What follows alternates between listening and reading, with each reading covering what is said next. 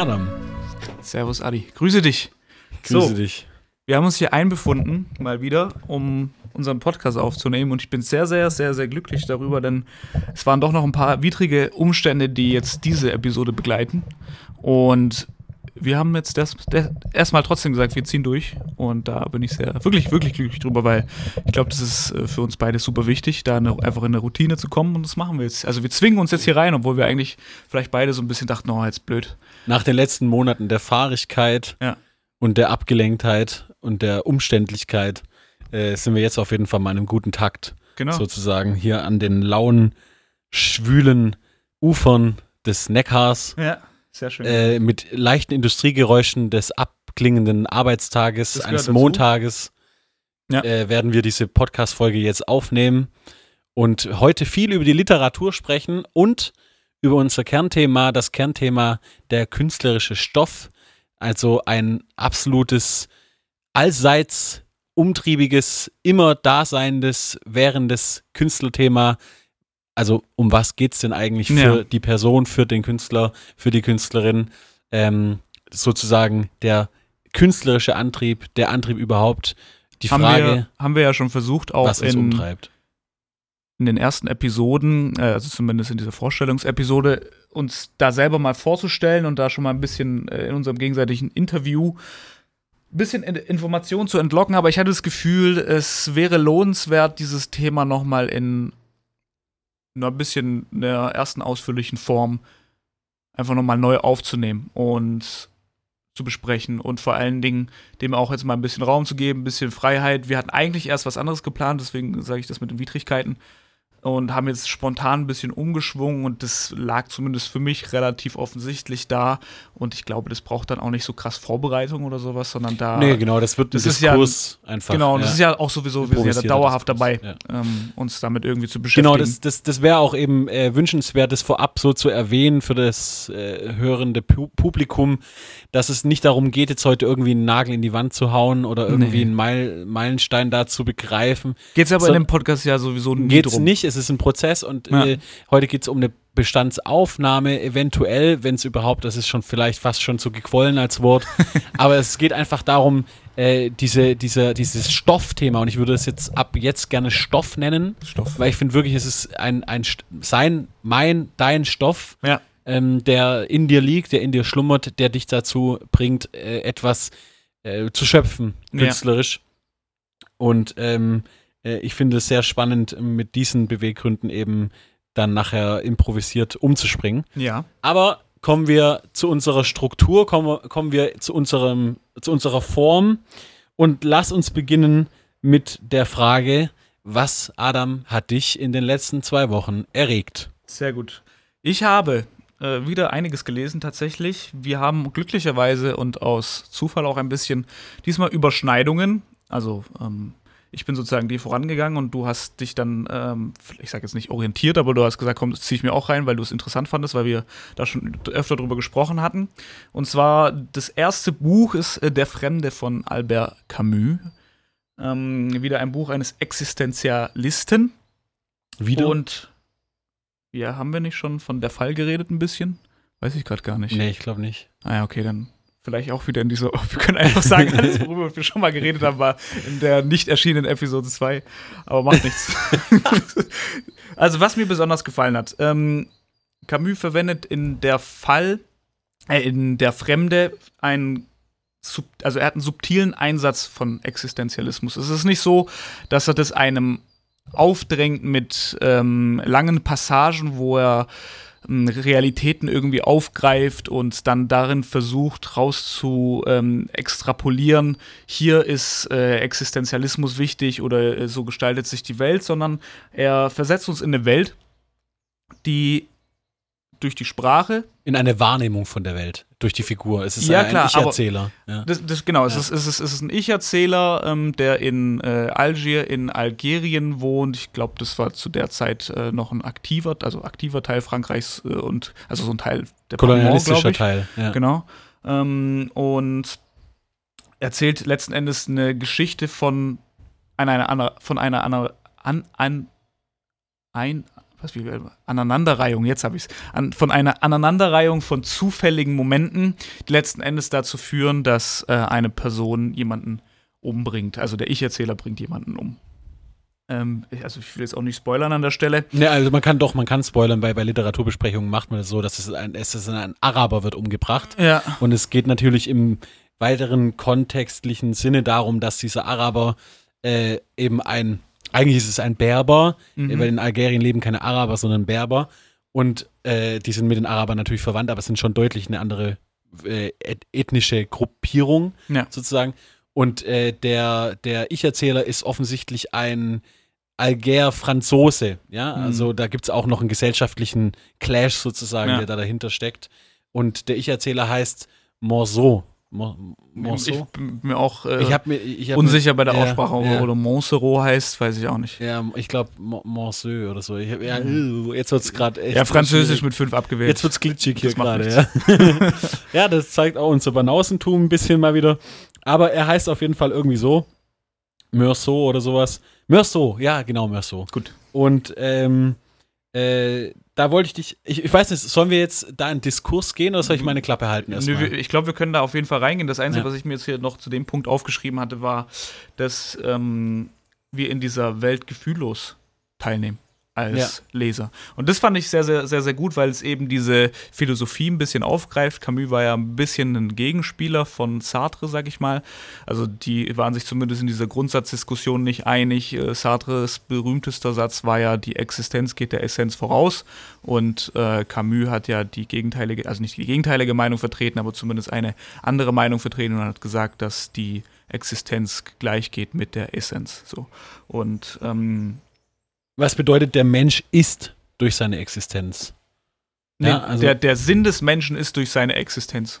Der versteht sich nur durch seine Mhm, Existenz. Genau. Ja. Und das ist genau das, was in diesem Buch für mich auch rauskommt, weil es sind wirklich diese Aneinanderreihung, jetzt kriegst du mich hin, diese Momente ist wirklich so absurd eigentlich und ergibt keinen großen Sinn. Also, wenn man sich das anschaut. Wobei es natürlich alles in einem sehr gut beschriebenen, sehr gut nachvollziehbaren alltäglichen Rahmen passiert. genau und dramaturgisch auch wunderbar der aufgedröselt. zusammenhängt. Ja, Genau. also äh, die, die Kontakte kommen dadurch, die Einladung dahin kommt dadurch, durch die Person und die und die Person und Ja. man lernt da jemanden kennen und da jemanden kennen und macht das und das und das Ja. und das und es gibt einen Chef, der so und so und bla. Also es ist eigentlich alles ganz gewöhnlich. Genau, nur der Ich-Erzähler geht halt ungewöhnlich damit um, weil er darauf halt nicht reagiert. Für ihn ist Ja. jeder Moment, Ja. sei es der emotional aufgeladenste, da sind zwei, drei große Momente, sage ich mal. Einmal ist es der Tod der Mutter und die Beerdigung der Mutter Ganz, zu am. Anfang. Ja. Dann gibt es eben diesen Klimax von dem Mord.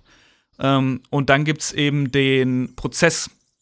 Und ich würde sagen, da könnte man nochmal als die Verlesung des Urteils, wo er dann zum Tode verurteilt wird, auch nochmal einfach aufgreifen und sagen, normalerweise geht ja jemand mit jedem dieser Momente irgendwie um. Und dieser Mensch geht mit jedem, also der, der Ich-Erzähler geht mit jedem dieser Momente gleichgültig um. Es glitscht aber an der Stelle, diese Matrix.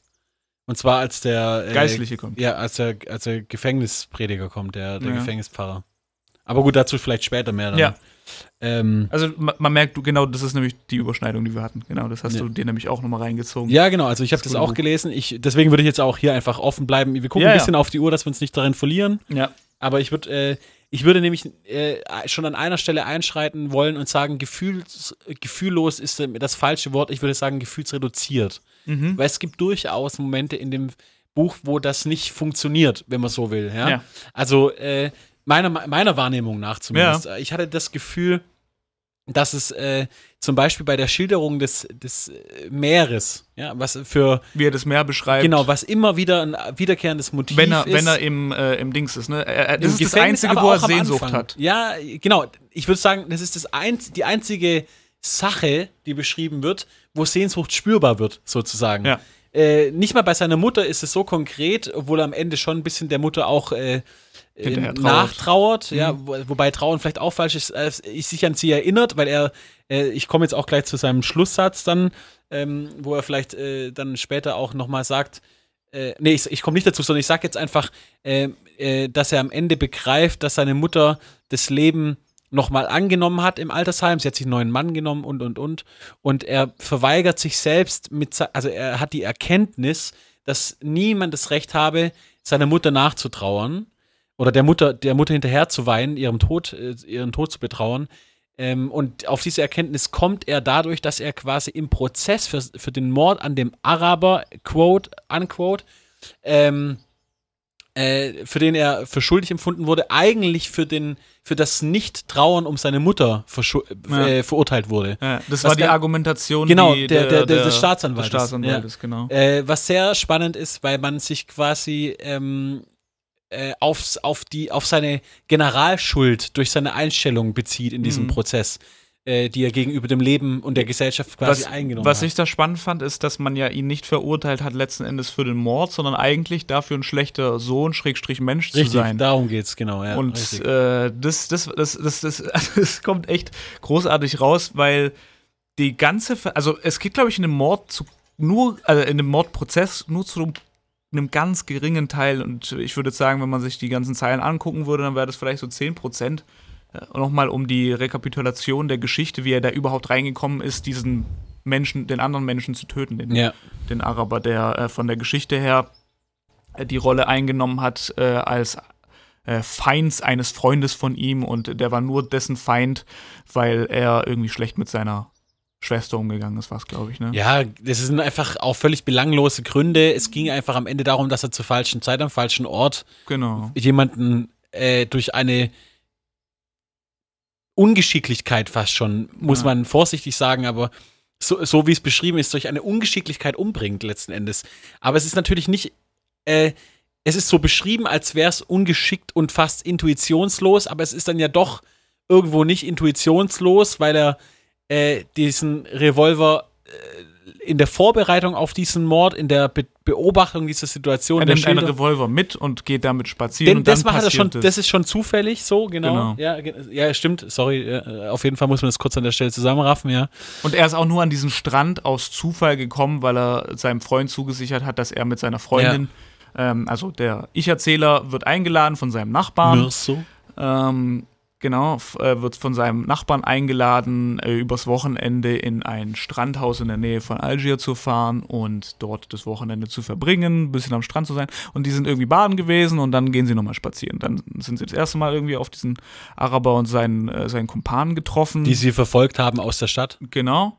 Und da gab es einen ersten Fight. Der äh, Freund des Ich-Erzählers ist verwundet dann zurückgekommen und weil er, der Ich-Erzähler, wieder ähm, Kopfschmerzen hatte und sich nicht wohlgefühlt hat und ihm die, äh, ich glaube, wie hat es formuliert oder wie wurde es formuliert, die äh, Stimmen der Frauen auf den Geist gingen ist er, äh, und Kopfschmerzen bereitet haben, ist er wieder rausgegangen. Also es war wieder so ein gefühllos, ich habe keinen Bock auf gar nichts und gehe wieder und eigentlich ist da ja so das Schlimmste passiert überhaupt. Also irgendwie der Freund ist verletzt und er verpisst sich halt wieder, nimmt halt irgendwie seinen Revolver und geht halt weiter. Und dann kommt er wieder zufällig, also nicht zufällig an die gleiche Stelle, weil man läuft ja schon irgendwie. Er hat sich nach wohin. dieser Stelle gesehnt, weil es ein schöner Ort war. Ja. Und das ist auch die Frage, die ich so ein bisschen beim, beim Nachdenken empfunden habe.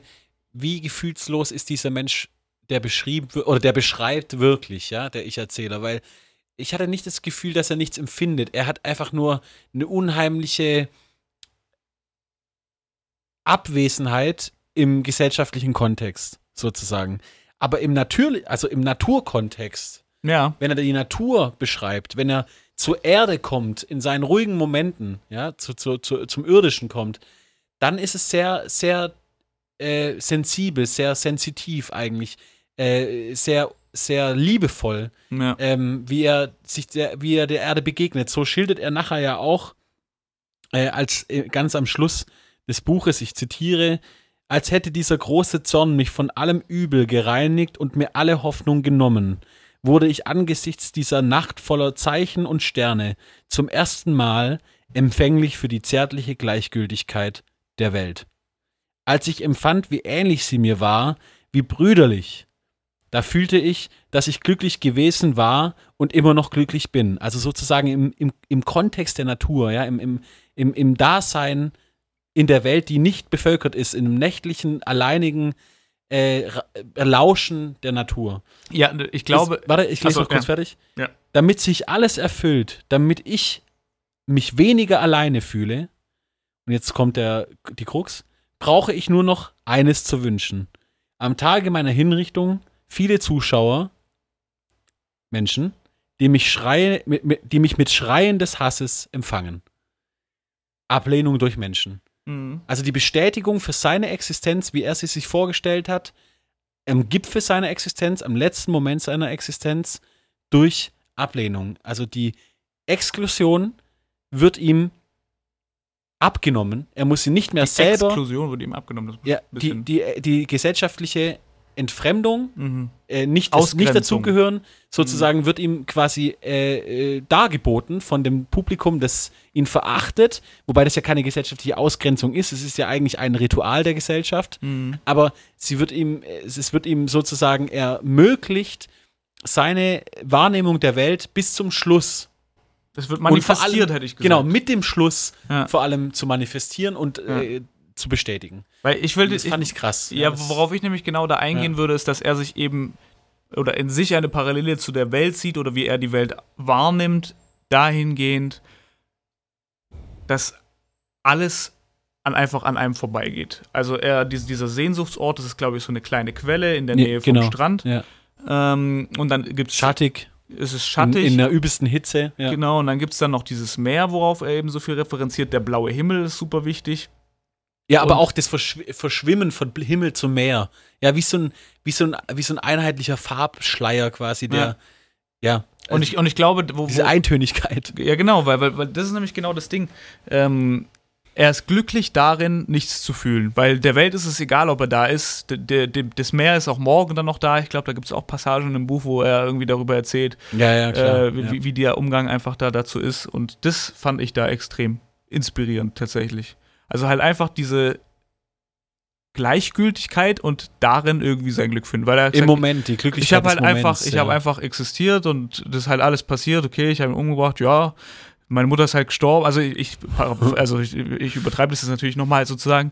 Und ja, darin hat er, sein, hat er sein Glück gefunden. Also das war ja, sehr, sehr spannend. ja. Also und er verteidigt sich natürlich auch extrem gegen die Positionen der Menschen, die sich ihm aufdringlich gegenüberstellen. Und äh, dann kommen wir jetzt zu dem Gefängnisgeistlichen, der versucht, ihn zu bekehren, der versucht, ihn ja. nee, eigentlich nicht Das ist, bekehren, das ist so die letzte große Szene. Genau, der versucht ihm mehr oder weniger äh, äh, ja, seine, ein Geständnis abzuringen, müsste man fast schon sagen, weil der Gefängnisgeistliche quasi nicht ertragen kann. Ich würde es anders äh, paraphrasieren und zwar der Existenzialismus, um jetzt zu der Philosophie zu kommen, das ja eigentlich in diesem Buch aufkommt, ist, ist, hat nämlich drei Wege, um Sinn in seinem Leben zu finden. Der eine ist Selbstmord, den lehnt Camus ja ab, äh, haben wir auch schon diskutiert, äh, auch off-Record, den lehnt Camus explizit ab und im Buch taucht der Selbstmord bzw. der Tod aber natürlich am Ende nochmal auf. Du hast jetzt wunderbar das Ende nochmal vorgelesen, wo er genau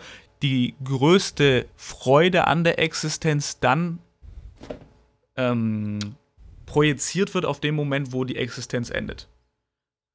Und zwar mit dem Tod, mit dieser Hinrichtung. Und dann gibt es aber natürlich einmal die äh, Möglichkeit, Freude zu finden in der Existenz, ist eben durch, durch Gott, durch irgendwie eine Durch, durch. Sinneserklärungen Genau, sozusagen. dass ich, dass ja. ich mir da etwas suche. Das sind Ja. die drei, das, das taucht eben in diesem Buch auf. Also diese, äh, die, die Möglichkeiten und dieser, dieser, dieses Gespräch, dieser Diskurs mit dem Geistlichen, der dreht sich ja eben darum und der Geistliche versucht ihm sozusagen darzulegen, äh, ja, am Ende ist dann jeder nochmal zu Gott gekommen und äh, ich habe noch alle großen Rabauken oder wie, wie das, glaube ich, im Buch steht, kommt wahrscheinlich auch auf die Übersetzung an, ähm, äh, noch dazu gebracht, sich äh, zu Gott zu bekennen und so weiter. Und das greift sozusagen nochmal dieses Thema auf, such doch nochmal Sinn. In etwas anderem, außer der Gleichgültigkeit. Ah, und das ist der dritte Moment, nämlich die völlige Gleichgültigkeit. Müssen, müssen wir nochmal nachgucken, aber das äh, steht dann notfalls in den Shownotes. Also es ist einmal die völlige Gleichgültigkeit und äh, sich damit abfinden, dass es keinen Sinn gibt. Dann Sinn suchen und das Leben und die Existenz beenden. Das sind die drei großen Lösungen des Existenzialismus, zumindest nach Camus.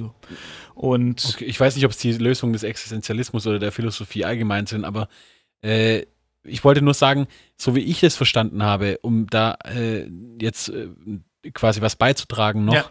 geht es um die Abwesenheit jeder Hoffnung und die, also die, An die, die Akzeptanz der Abwesenheit jeder Hoffnung. Und das ist ja auch das, was, warum Selbstmord in zum Beispiel Diskurs meinst du? äh, in, in quasi in der Philosophie Camus, ja, Mhm. äh, weil äh, das wird auch vielleicht äh, oder vielleicht auch nicht in Die Pest nachher deutlich, wenn ich darüber Mhm. noch kurz sprechen darf. Na klar. Äh, die Abwesenheit jeder Hoffnung ist relativ ähm, gut zu erkennen oder, oder, gut belegbar mit der Ablehnung des Selbstmords, weil der Selbstmord selbst ja auch wiederum eine Hoffnung ist. Naja, das ist sozusagen, wird. also die letzte Hoffnung. Dass es besser wird, ja. Genau, oder dass es endet, ja. ja. Und dies, selbst diese Hoffnung ist einfach äh, inakzeptabel, ja. sozusagen.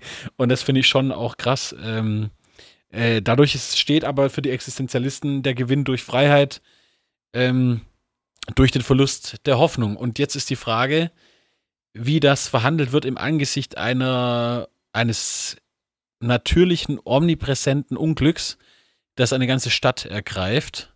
Das, da gehst du jetzt über zum nächsten In die Buch. Pest. Sehr gut, genau. genau. Ja. Denn äh, auch von Albert Camus. Genau, auch von Fünf Albert, Jahre später erschienen, ne? Ja, weiß ich gar nicht. Ich glaub, ja. Also 47 ist es erschienen. Ja. Äh, also zwei Jahre nach dem Weltkrieg, man war sensibilisiert, man hat begriffen, zumindest im europäischen, äh, zumindest im europäischen Ausland hat man begriffen, äh, inwiefern die Gräueltaten des, der, der, der NS-Zeit, ähm, wie schrecklich die waren und ja. was es für menschenunwürdige Zustände waren, die äh, da ethnische Fragen aufgeworfen haben. Und Camus' Werke stehen immer im Zeichen großer ethnischer äh, Fragen der Moral. Mhm. Ähm, eben im Fall des Fremden, äh, ob es sowas wie eine äh, quasi gesellschaftliche Bringschuld gibt, äh, zu hoffen. Und äh, im Fall der Pest, äh, wie der Mensch eben ganz generell, also wie Menschlichkeit durch eine Krise, durch eine Katastrophe, eine gesundheitliche in diesem Fall, ähm, äh, ähm, hervortritt und dann eben gegenüber dieser Katastrophe verteidigt aufrechterhalten werden muss. Mach, einen kurzen, mach mal einen kurzen Abriss so zu, also was, was ist so grob die Story? In der Stadt Oran kommt, äh, wird ein Massensterben äh, verzeichnet von Ratten. Mhm. Man bemerkt auf einmal, so ist es ein ganz klassisches Drama oder es wird wie ein klassisches Drama formuliert. Ja. Zuerst sterben die Ratten, es, lässt, äh, es geht um den Dr. Rieu, der da ein ganz normaler äh, Arzt ist, ein Allgemeinarzt, der da seine Patienten pflegt, meistens mit Hausbesuchen. Äh, es geht um äh, Taru, seinen besten Freund. Sie sind sich grundsätzlich in ihrer äh, Einstellung unterschieden. Mhm. Taru sagt, die Pest, also so kommt es später heraus, ist äh, ein Sinnbild für das Übel im Menschen. Der Mensch ist grundsätzlich schlecht und es geht quasi darum, im Leben so wenig wie möglich Schlechtes heraus, aus sich herauskommen zu lassen, so wenig wie möglich Schlechtes zu tun. Äh, so ein bisschen im, im Andenken äh, Schopenhaus, die Welt ist ein Jammertal und die Antwort auf dieses Leiden ist Mitleid mit der äh, gequälten Kreatur. Ja, mhm. also sozusagen nach dem Motto, äh, hilf so viel wie du kannst, dann ist deine Existenz erfüllt äh, oder erfüllt genug. Äh, Rieu hat eine andere Ansicht. Äh, Rieu sagt, es geht um äh, den Anstand. Also er sagt, der Mensch ist grundsätzlich gut und das Böse entsteht durch Unwissenheit und Dummheit. Auch äh, die Stadt Oran mit, seinen, mit ihren Verwaltungsapparaten lehnt sich lange gegen eine Bekennung zu der auftretenden Katastrophe auf. Es wird nicht gesagt, dass es die Pest ist. Es wird geheim gehalten. Die mhm. öffentlichen Organe äh, spielen es runter. Ja erinnert so ein bisschen natürlich an die Zeit so genau. Corona 2020, Richtig, deswegen, Februar. Deswegen war dieses Buch natürlich genau. auch äh, während Aktuell. der Corona-Krise wieder in der mhm. 90. Auflage vergriffen. Ach, tatsächlich. Bestsellerlisten okay. in, in Italien in Deutschland war es nicht mehr zu bekommen, in Italien war es Platz 1, in Frankreich auch extrem erfolgreich wieder. Schau an. Ähm, also alles natürlich dadurch äh, be bewilligt ähm, durch die, die, Krise hier jetzt äh, heutzutage. Und dies, es geht natürlich um die Ohnmacht der Menschen gegenüber dem naturgemachten, natürlichen Unglück das und ihr unbedingter Wille zu überstehen. Mhm. Ja?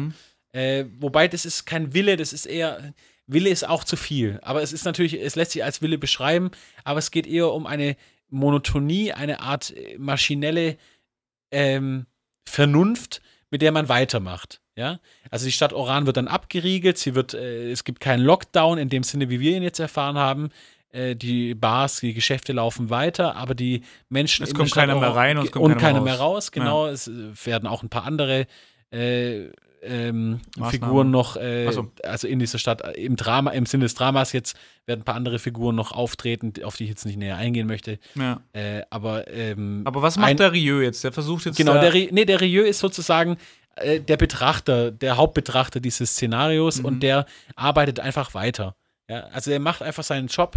Also wir, das ist so ein bisschen die Geschichte, Als wie, Arzt. wie, wie, wie, de- wie diese Pest dann durch diesen Ort kommt Genau. und wie ja. dieser Und wie Ort das- damit umgeht. Und wie es immer schlimmer wird. Das ist einfach die Beobachtung von diesem Arzt. Richtig. Aber er Ja, spielt nur keine krasse Rolle darin. Also er ist nicht irgendwie der Held, der jetzt anfängt, ähm, Leute ähm, er hat aufzuklären. Was, doch, er hat was Heldenhaftes, indem er sich natürlich versucht, äh, für die Aufklärung über diesen, äh, es ist ja, ich glaube, es ist ein Bakterium, ne? Das ist ein Pest, Pestbakterium, glaube ich, was die Pest bringt.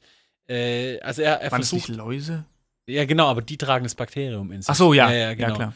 Äh, und es ist eben, es ist eben schon derjenige, der da die Stimme der Vernunft ist. Deswegen Mhm. auch, er sagt ja auch, äh, der Mensch äh, durch, also äh, durch den Anstand, die, die Idee sozusagen, ähm, äh, aufrecht und gut zu sein, über die man vielleicht lachen kann, aber das ist trotzdem das Einzige, was uns bleibt. Im Also er versucht ein bisschen auch so diesen Ort zu ordnen. Genau, und er versucht, ja, und nicht nur er, sondern also er geht, er bleibt eigentlich als einzige Figur kon relativ konstant, äh, fast entwicklungs-, veränderungslos. Ähm, da, Passt sich an sozusagen eine Situation. Genau, im, im Gegensatz zu seinem Freund Taru, der ähm, am Anfang noch äh, äh, sehr, ja, aufbrausend ist und, und äh, sich da noch zurechtfinden muss in Mhm. dieser Krisenlage und im Gegensatz zu dem Journalisten, dessen Namen ich vergessen habe, der fliehen will und am Ende dann auch bleibt, der dann noch ein spannendes Zitat liefert, das ich mal kurz vorlesen will. Also das ist sozusagen jemand, der ständig durch kleinkriminelle Aktivitäten versucht, äh, ein Schlupfloch aus der Stadt zu finden, um endlich seine Geliebte wiederzusehen in Paris. Ähm, und es klappt nicht und es klappt nicht und es klappt nicht. Rombert heißt er genau. Und Mhm. Rombert sagt ähm, dann immer wieder zu sich selbst, er muss es eben tun, weil niemand würde verstehen, wie verliebt er ist, wie die große Sehnsucht nach seiner Frau wäre. Ah, Dann sagt Rieu ihm immer wieder in ihren Gesprächen, doch, ich glaube, ich verstehe dich schon. Mhm. Auch ich habe diese, also auch Rieu hat eine Frau außerhalb äh, der Stadt, die ist krank, die ist in die Kur gegangen in eine andere Stadt. Dann kam die Pest, sie war ausgeschlossen.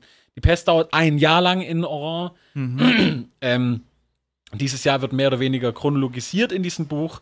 Und dann Romberts Einstellung, die sich äh, sinnbildlich für diese ja, Stadt eigentlich äh, ähm, Verändert. irgendwie verändert, Mhm. äh, endet am Ende darin, äh, als er dann endlich fliehen kann, äh, entscheidet er zu bleiben.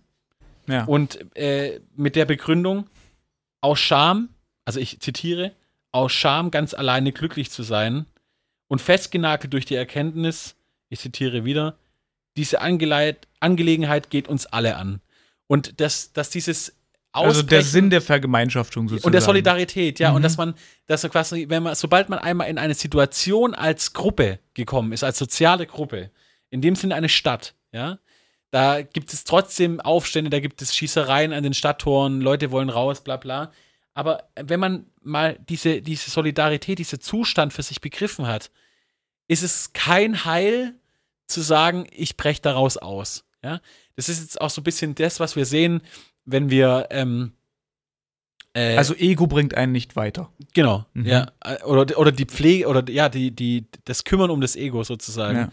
Und das ist in der, in der Pest schon beschrieben, da gibt es schon diese, also es gibt schon diese Figuren, die, die, die dem auch nachgehen, die sterben dann meistens. Es gibt auch die Unglücklichen, die sich für die Solidarität eingesetzt haben und auch sterben durch die Pest. Es sterben viele äh, Figuren in diesem äh, äh, Buch. Es gibt auch äh, äh, Ja, gut. ja, Ja, den, es gibt auch den, den, den geistlichen Panelu, der dann am Anfang noch groß predigt, die Pest sei eine, Sünd, also eine Sündenstrafe. Mhm.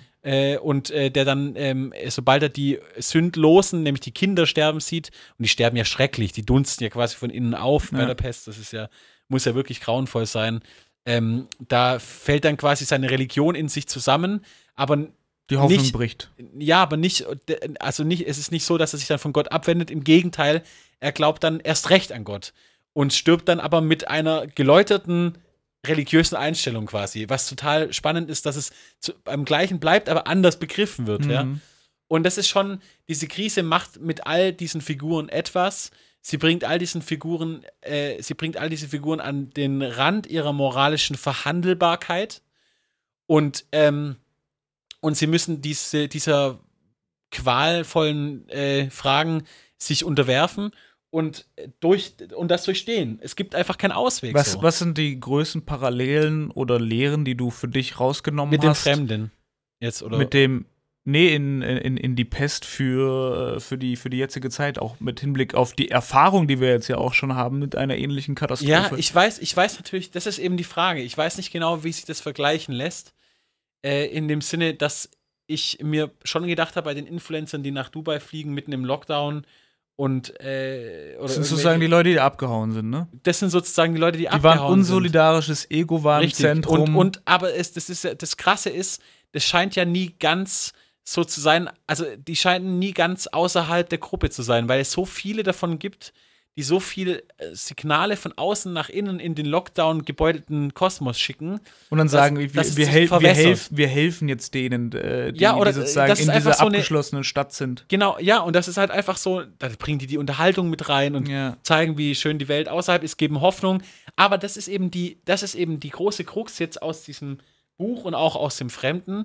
Auch bei Die Pest ist es so, dass der Rieu, der, der hat keine Hoffnung. Der äh, manifestiert für sich am Ende, auch als die Stadt wieder in Jubelschreie ausbricht, weil die Pest überwunden ist.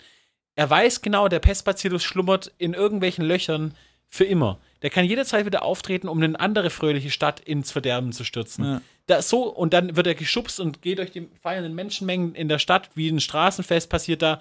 Und, äh, und er kann sich nicht mit erfreuen. Er kann die Hoffnungs, ähm, die die Menschen jetzt sozusagen zelebrieren, verstehen. Aber er hat keine Hoffnung. Er hatte nie Hoffnung. Das ist Er hatte in diesem ganzen Prozess nie Hoffnung und war damit immer ein Stück weit unantastbar für moralische Verfehlungen. hm, weil er immer innerhalb- vorsichtig war. In, genau, naja, nicht vorsichtig, er war einfach gefestigt. Innerhalb, und deswegen meine ich auch, er hatte am wenigsten Entwicklung sozusagen, Mhm. also narrative, Ja. dramaturgische Entwicklung durchlebt. Er ist sozusagen einfach gefestigt in seiner Annahme gewesen und war nicht überrascht, dass die Pest kommt. Natürlich haben ihm Anblicke teilweise erschaudern lassen. Es wurde ihm auch sogar mal schlecht und und und durch diese durch diese dieses bloße Übel, das sich da vor ihm ausgebreitet hat. Aber es war am Ende doch eine sehr bedachte Sache Reaktion auch. und Reaktion, genau. Und das fand ich schon sehr spannend, weil die, die viel Hoffnung hatten und sich durch hoffnungsvolle Taten erhalten haben in dieser Krisenzeit, zum Beispiel äh, Taru, starben. Mhm. Taru hat sich dann solchen Freiwilligenverbünden eingeschlossen, die äh, geholfen haben, weil der Sanitätsdienst nicht mehr hinterherkam, die äh, Kranken in, von, zu, von den Häusern in die Krankenhäuser oder, oder Pestlager Mhm. außerhalb oder ja am Stadtrand zu bringen Mhm. und so oder in irgendwelchen Schulen und so. Mhm. Und äh, der hat sich da infiziert und ist gestorben. Und der Rieu hat, ist jedes Mal als Arzt weitergegangen und äh, in die Räume, hat die Pestkranken behandelt, äh, hat sich nicht infiziert, stimmt das? Oder hat es überlebt? Weiß nicht. Äh, weiß jetzt gerade nicht mehr genau, leider, aber er hat sich, glaube ich, gar nicht infiziert. Und äh, hat auch Taru am Ende behandelt und Taru ist auch unter Freunden gestorben. Das war sozusagen die Belohnung für seine Solidarität äh, gegenüber der, der Gesellschaft. Aber es ist schon bezeichnend gewesen, dass sowohl der Panelu, der am Anfang noch die Pest für eine Sündenstrafe gehalten hat, für eine Sühne sozusagen, und der Taru, der sich da lange irgendwie dagegen gewehrt hat, dass die nicht davon gekommen sind, die durch Hoffnung, nämlich einmal an Gott und einmal durch den solidarischen Dienst quasi, äh, diese Frage beantwortet haben. Ja? Mhm. Fand ich sehr spannend. Ähm, und für mich war es in der Corona-Zeit extrem schwierig, solidarisch zu sein. Ich habe mir gewünscht, ich hätte Schlupflöcher gehabt Mhm. und ich habe mich aber auch, wenn ich sie genutzt habe, nämlich wenn ich mal nachts um in der Ausgangssperre von einem privaten Treffen, das nicht unbedingt hätte sein müssen, zurückgekehrt bin. Ich habe es extrem genossen, aber ich habe mich auch immer schlecht dabei gefühlt. Mhm. Und es war wirklich immer eine moralische Frage für mich. Ich konnte das nicht wegwischen. Ich musste dann auch immer drüber reden. Es war mir nicht gleichgültig. Mhm. Also ich war nicht wie der Rieu oder wie oder wie wie äh, eine der Figuren, die da jetzt beschrieben wurden. Ich habe mich da sehr stark daran reflektiert und versucht, da emotional zu verstehen, was abgeht, weil ich einfach so bin als als Mensch. Und äh, mir hat diese Position gefehlt oder im, ja in Camus Literatur allgemein fehlt mir quasi äh, eine emotionale Verhandlung im Inneren der Mhm. Figuren Ja, sozusagen. ja, genau. Die findet statt, aber eben so gefühlskalt, dass ich mich schwer damit identifizieren kann. Ja, Dazu jetzt so viel. Das Ja. reicht jetzt auch. sehr gut. Ja. Schön. Aber es war, es war, also Camus ist ein toller äh, Autor. Äh, ganz, ganz, ganz klasse Bücher, hat mich auch zum Schreiben äh, ganz stark angeregt. Und ich glaube, für uns beide, um die Philosophie hinter den Büchern zu begreifen, wäre die Mythologie des, äh, die, doch, die Mythologie des Sisyphos. Ich. Das nächste Buch. Ist schon, ist schon äh, auf meiner To-Do-List. Eigentlich wollte ich das ja lesen auf dem Tolino, der jetzt äh, leider angefangen hat, rumzuspacken. Tolin, Tolino ist wie ein Kindle für alle Unwissenden. Genau, genau, genau. Ein genau. E-Reader. Ja. Oder Wie heißt es? Ja, ich mache noch einen kurzen Abriss über die Dinge, die ich mir sonst so reingezogen habe. Ähm, zum einen habe ich Pittsburgh Phil und Co. gelesen von Charles Bukowski. Kurzweilige Kurzgeschichten. Ich mag das einfach. Also die Sprache von Bukowski, diese, äh, die, diese derben Geschichten, diese teilweise, also da geht es um Vergewaltigungen, da geht es um ähm, äh, Wetten, da geht es um wirklich äh, himmelhoch jauchzt bis zu Tode betrübt. Das sind solche Geschichten, die da immer wieder erzählt werden in, in verschiedenen Facetten, in verschiedenen Gesellschaftsformen. Also irgendwie für Pferderennbahnen, dass jemand da anfängt, von der äh, Stütze zu leben, ähm, geht er auf, fängt er an, irgendwie in Pferdewetten zu gehen, hat da super viel Glück über mehrere Jahre und äh, landet dann wieder in der Gosse und das äh, von Charles Bukowski sich das anzuhören in so kleinen Geschichten ist einfach wirklich herrlich. Kann ich wirklich nur empfehlen. Ansonsten habe ich dann über den Fluss und in die Wälder von Hemingway fertig gelesen. Das war nochmal so eins dieser Hemingway-Bücher, die ich noch nicht gelesen hatte. Äh, hat mich jetzt nicht so krass umgehauen, hat mir aber einfach wieder gefallen, weil ich einfach die Sprache Hemingway, Hemingways mag und er da ähm, viel wieder über Italien und meine große Italien-Sehnsucht natürlich auch in der Corona-Zeit äh, da einfach nochmal ein bisschen aufgefrischt, sag ich mal. Und war, war schön, wieder äh, Liebe gegen Tod ähm, als, als Hauptmotiv. Äh, wenn man mal ein bisschen Zeit hat für ein paar Abende, kann man sich das auf jeden Fall mal reinziehen. Aber ehrlich gesagt nichts krass Weltbewegendes. Aber zumindest konnte ich damit gut schlafen gehen. genau. Musikalisch reise, reise ich auch kurz ab. Da gibt es äh, äh, Museum of Contradiction vom Mac G. Ähm, ich empfehle die Anspielstation äh, CZ, heißt der Song, und der andere heißt Western. Es ist so, ja, boah, keine Ahnung, eine Mischung aus Indie, Pop und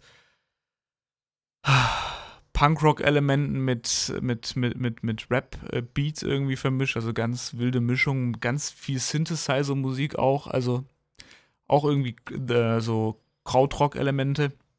Ganz wild, aber äh, sehr, sehr gut. Und ansonsten habe ich ja einen Film geguckt. Bin ich ganz stolz gewesen, dass ich das auch mal hier auf die erregte äh, Liste setzen kann. Und zwar M von Fritz Lang, ein Film aus den 30er Jahren. Ähm, die, die Geschichte eines ähm, Kindermörders, der in der ganzen Stadt gesucht wird. Und zwar von den äh, Behörden, also der Polizei, Kriminalpolizei und so weiter und so fort. Und von der Unterwelt, die sich sozusagen moralisch gleichsetzt mit der Polizei in der Suche nach diesem Mörder, weil sie in ihrer eigenen Arbeit nämlich ähm, behindert werden dadurch, ja. also in ihren eigenen Verbrechen behindert werden, weil die Polizei so sehr hinter diesem Mörder her ist. Also ähm, Weil es eine gesellschaftliche. Aufruhr äh, Genau, nach sich zieht. Genau, die, die, ganze, die ganze Stadt ist, ist skeptisch, jeder guckt den Ja. anderen äh, ganz genau an und sobald nur ein älterer Herr mit einem kleinen Mädchen redet das, äh, und das ein bisschen netter macht, dann äh, wird er direkt in Generalverdacht gestellt und die Polizisten kommen nicht mehr zum Schlafen und ähm, ja, Und was hat dich daran, äh, was hat dir daran gefallen oder was ist hängen geblieben? Was, wer, was hat sich am eindrucksvollsten äh, bei dir äh, in die Membran gebrannt? Also ich fand's extrem spannend zu sehen, wie modern dieser Film war. Einfach in der äh, Kameraführung beispielsweise, also tatsächlich eher so ein, so ein technischer Aspekt. Natürlich sind es nicht so krasse Schnitte gewesen wie heutzutage, wo irgendwie alle zwei Sekunden Schnitte sind, sondern schon noch klassisch irgendwie lange, auch mal irgendwie so eine Minute, ein einziges Bild und dann wird halt durch Schauspiel das ganze Ding hervorgehoben. Aber tatsächlich, da gibt es so Kamerafahrten durch die Räume, sodass man wirklich in diese Welt nochmal irgendwie reingezogen In die wird. Stadt. Man versinkt in dieser, in dieser siffigen, dunklen, molochigen Stadt. Ja, und was ich extrem spannend fand, das hat ist äh, weniger jetzt aber mit dem Film zu tun, sondern einfach nur von, äh, wie sich die Zeiten ändern, ist, da gibt es diese Szenen, wo in die Räume gegangen wird, wenn die Polizei tagt, also die Obersten der Polizei Mhm. und äh, das, ich sag mal, der, des Staatsapparates und wenn die Unterwelt tagt. Und da, da haben alle geraucht. Und dieser ganze Raum ist voller Rauch und Mhm. komplett verraucht und die hören auch gar nicht mehr auf. Und das, äh, das äh, bestärkt nochmal irgendwie dieses Bild, wie, wie, wie, wie dreckig, wie du es auch gesagt hast, wie dreckig diese ganze Welt da ist, die da aufgebaut ist. Also das fand ich echt extrem spannend. War, denke ich mal, ähm, viel mit Kulissen gearbeitet, also so mit äh, Studiofilm, bestimmt in ja. Babelsberg oder ja, so. Ja, Ähm, also wirklich extrem cool und geschichtlich. Ich fand es halt einfach, das ist ja sozusagen kla klassische Krimi-Geschichte, also es ist irgendwie ein Kindermörder. Aber man, man kriegt diese ganze Szenerie halt nochmal mit. Also erst ganz am Anfang entsteht ein Mord, man wird so ein bisschen in die Geschichte reingezogen, die äh, Figuren entwickelt sich.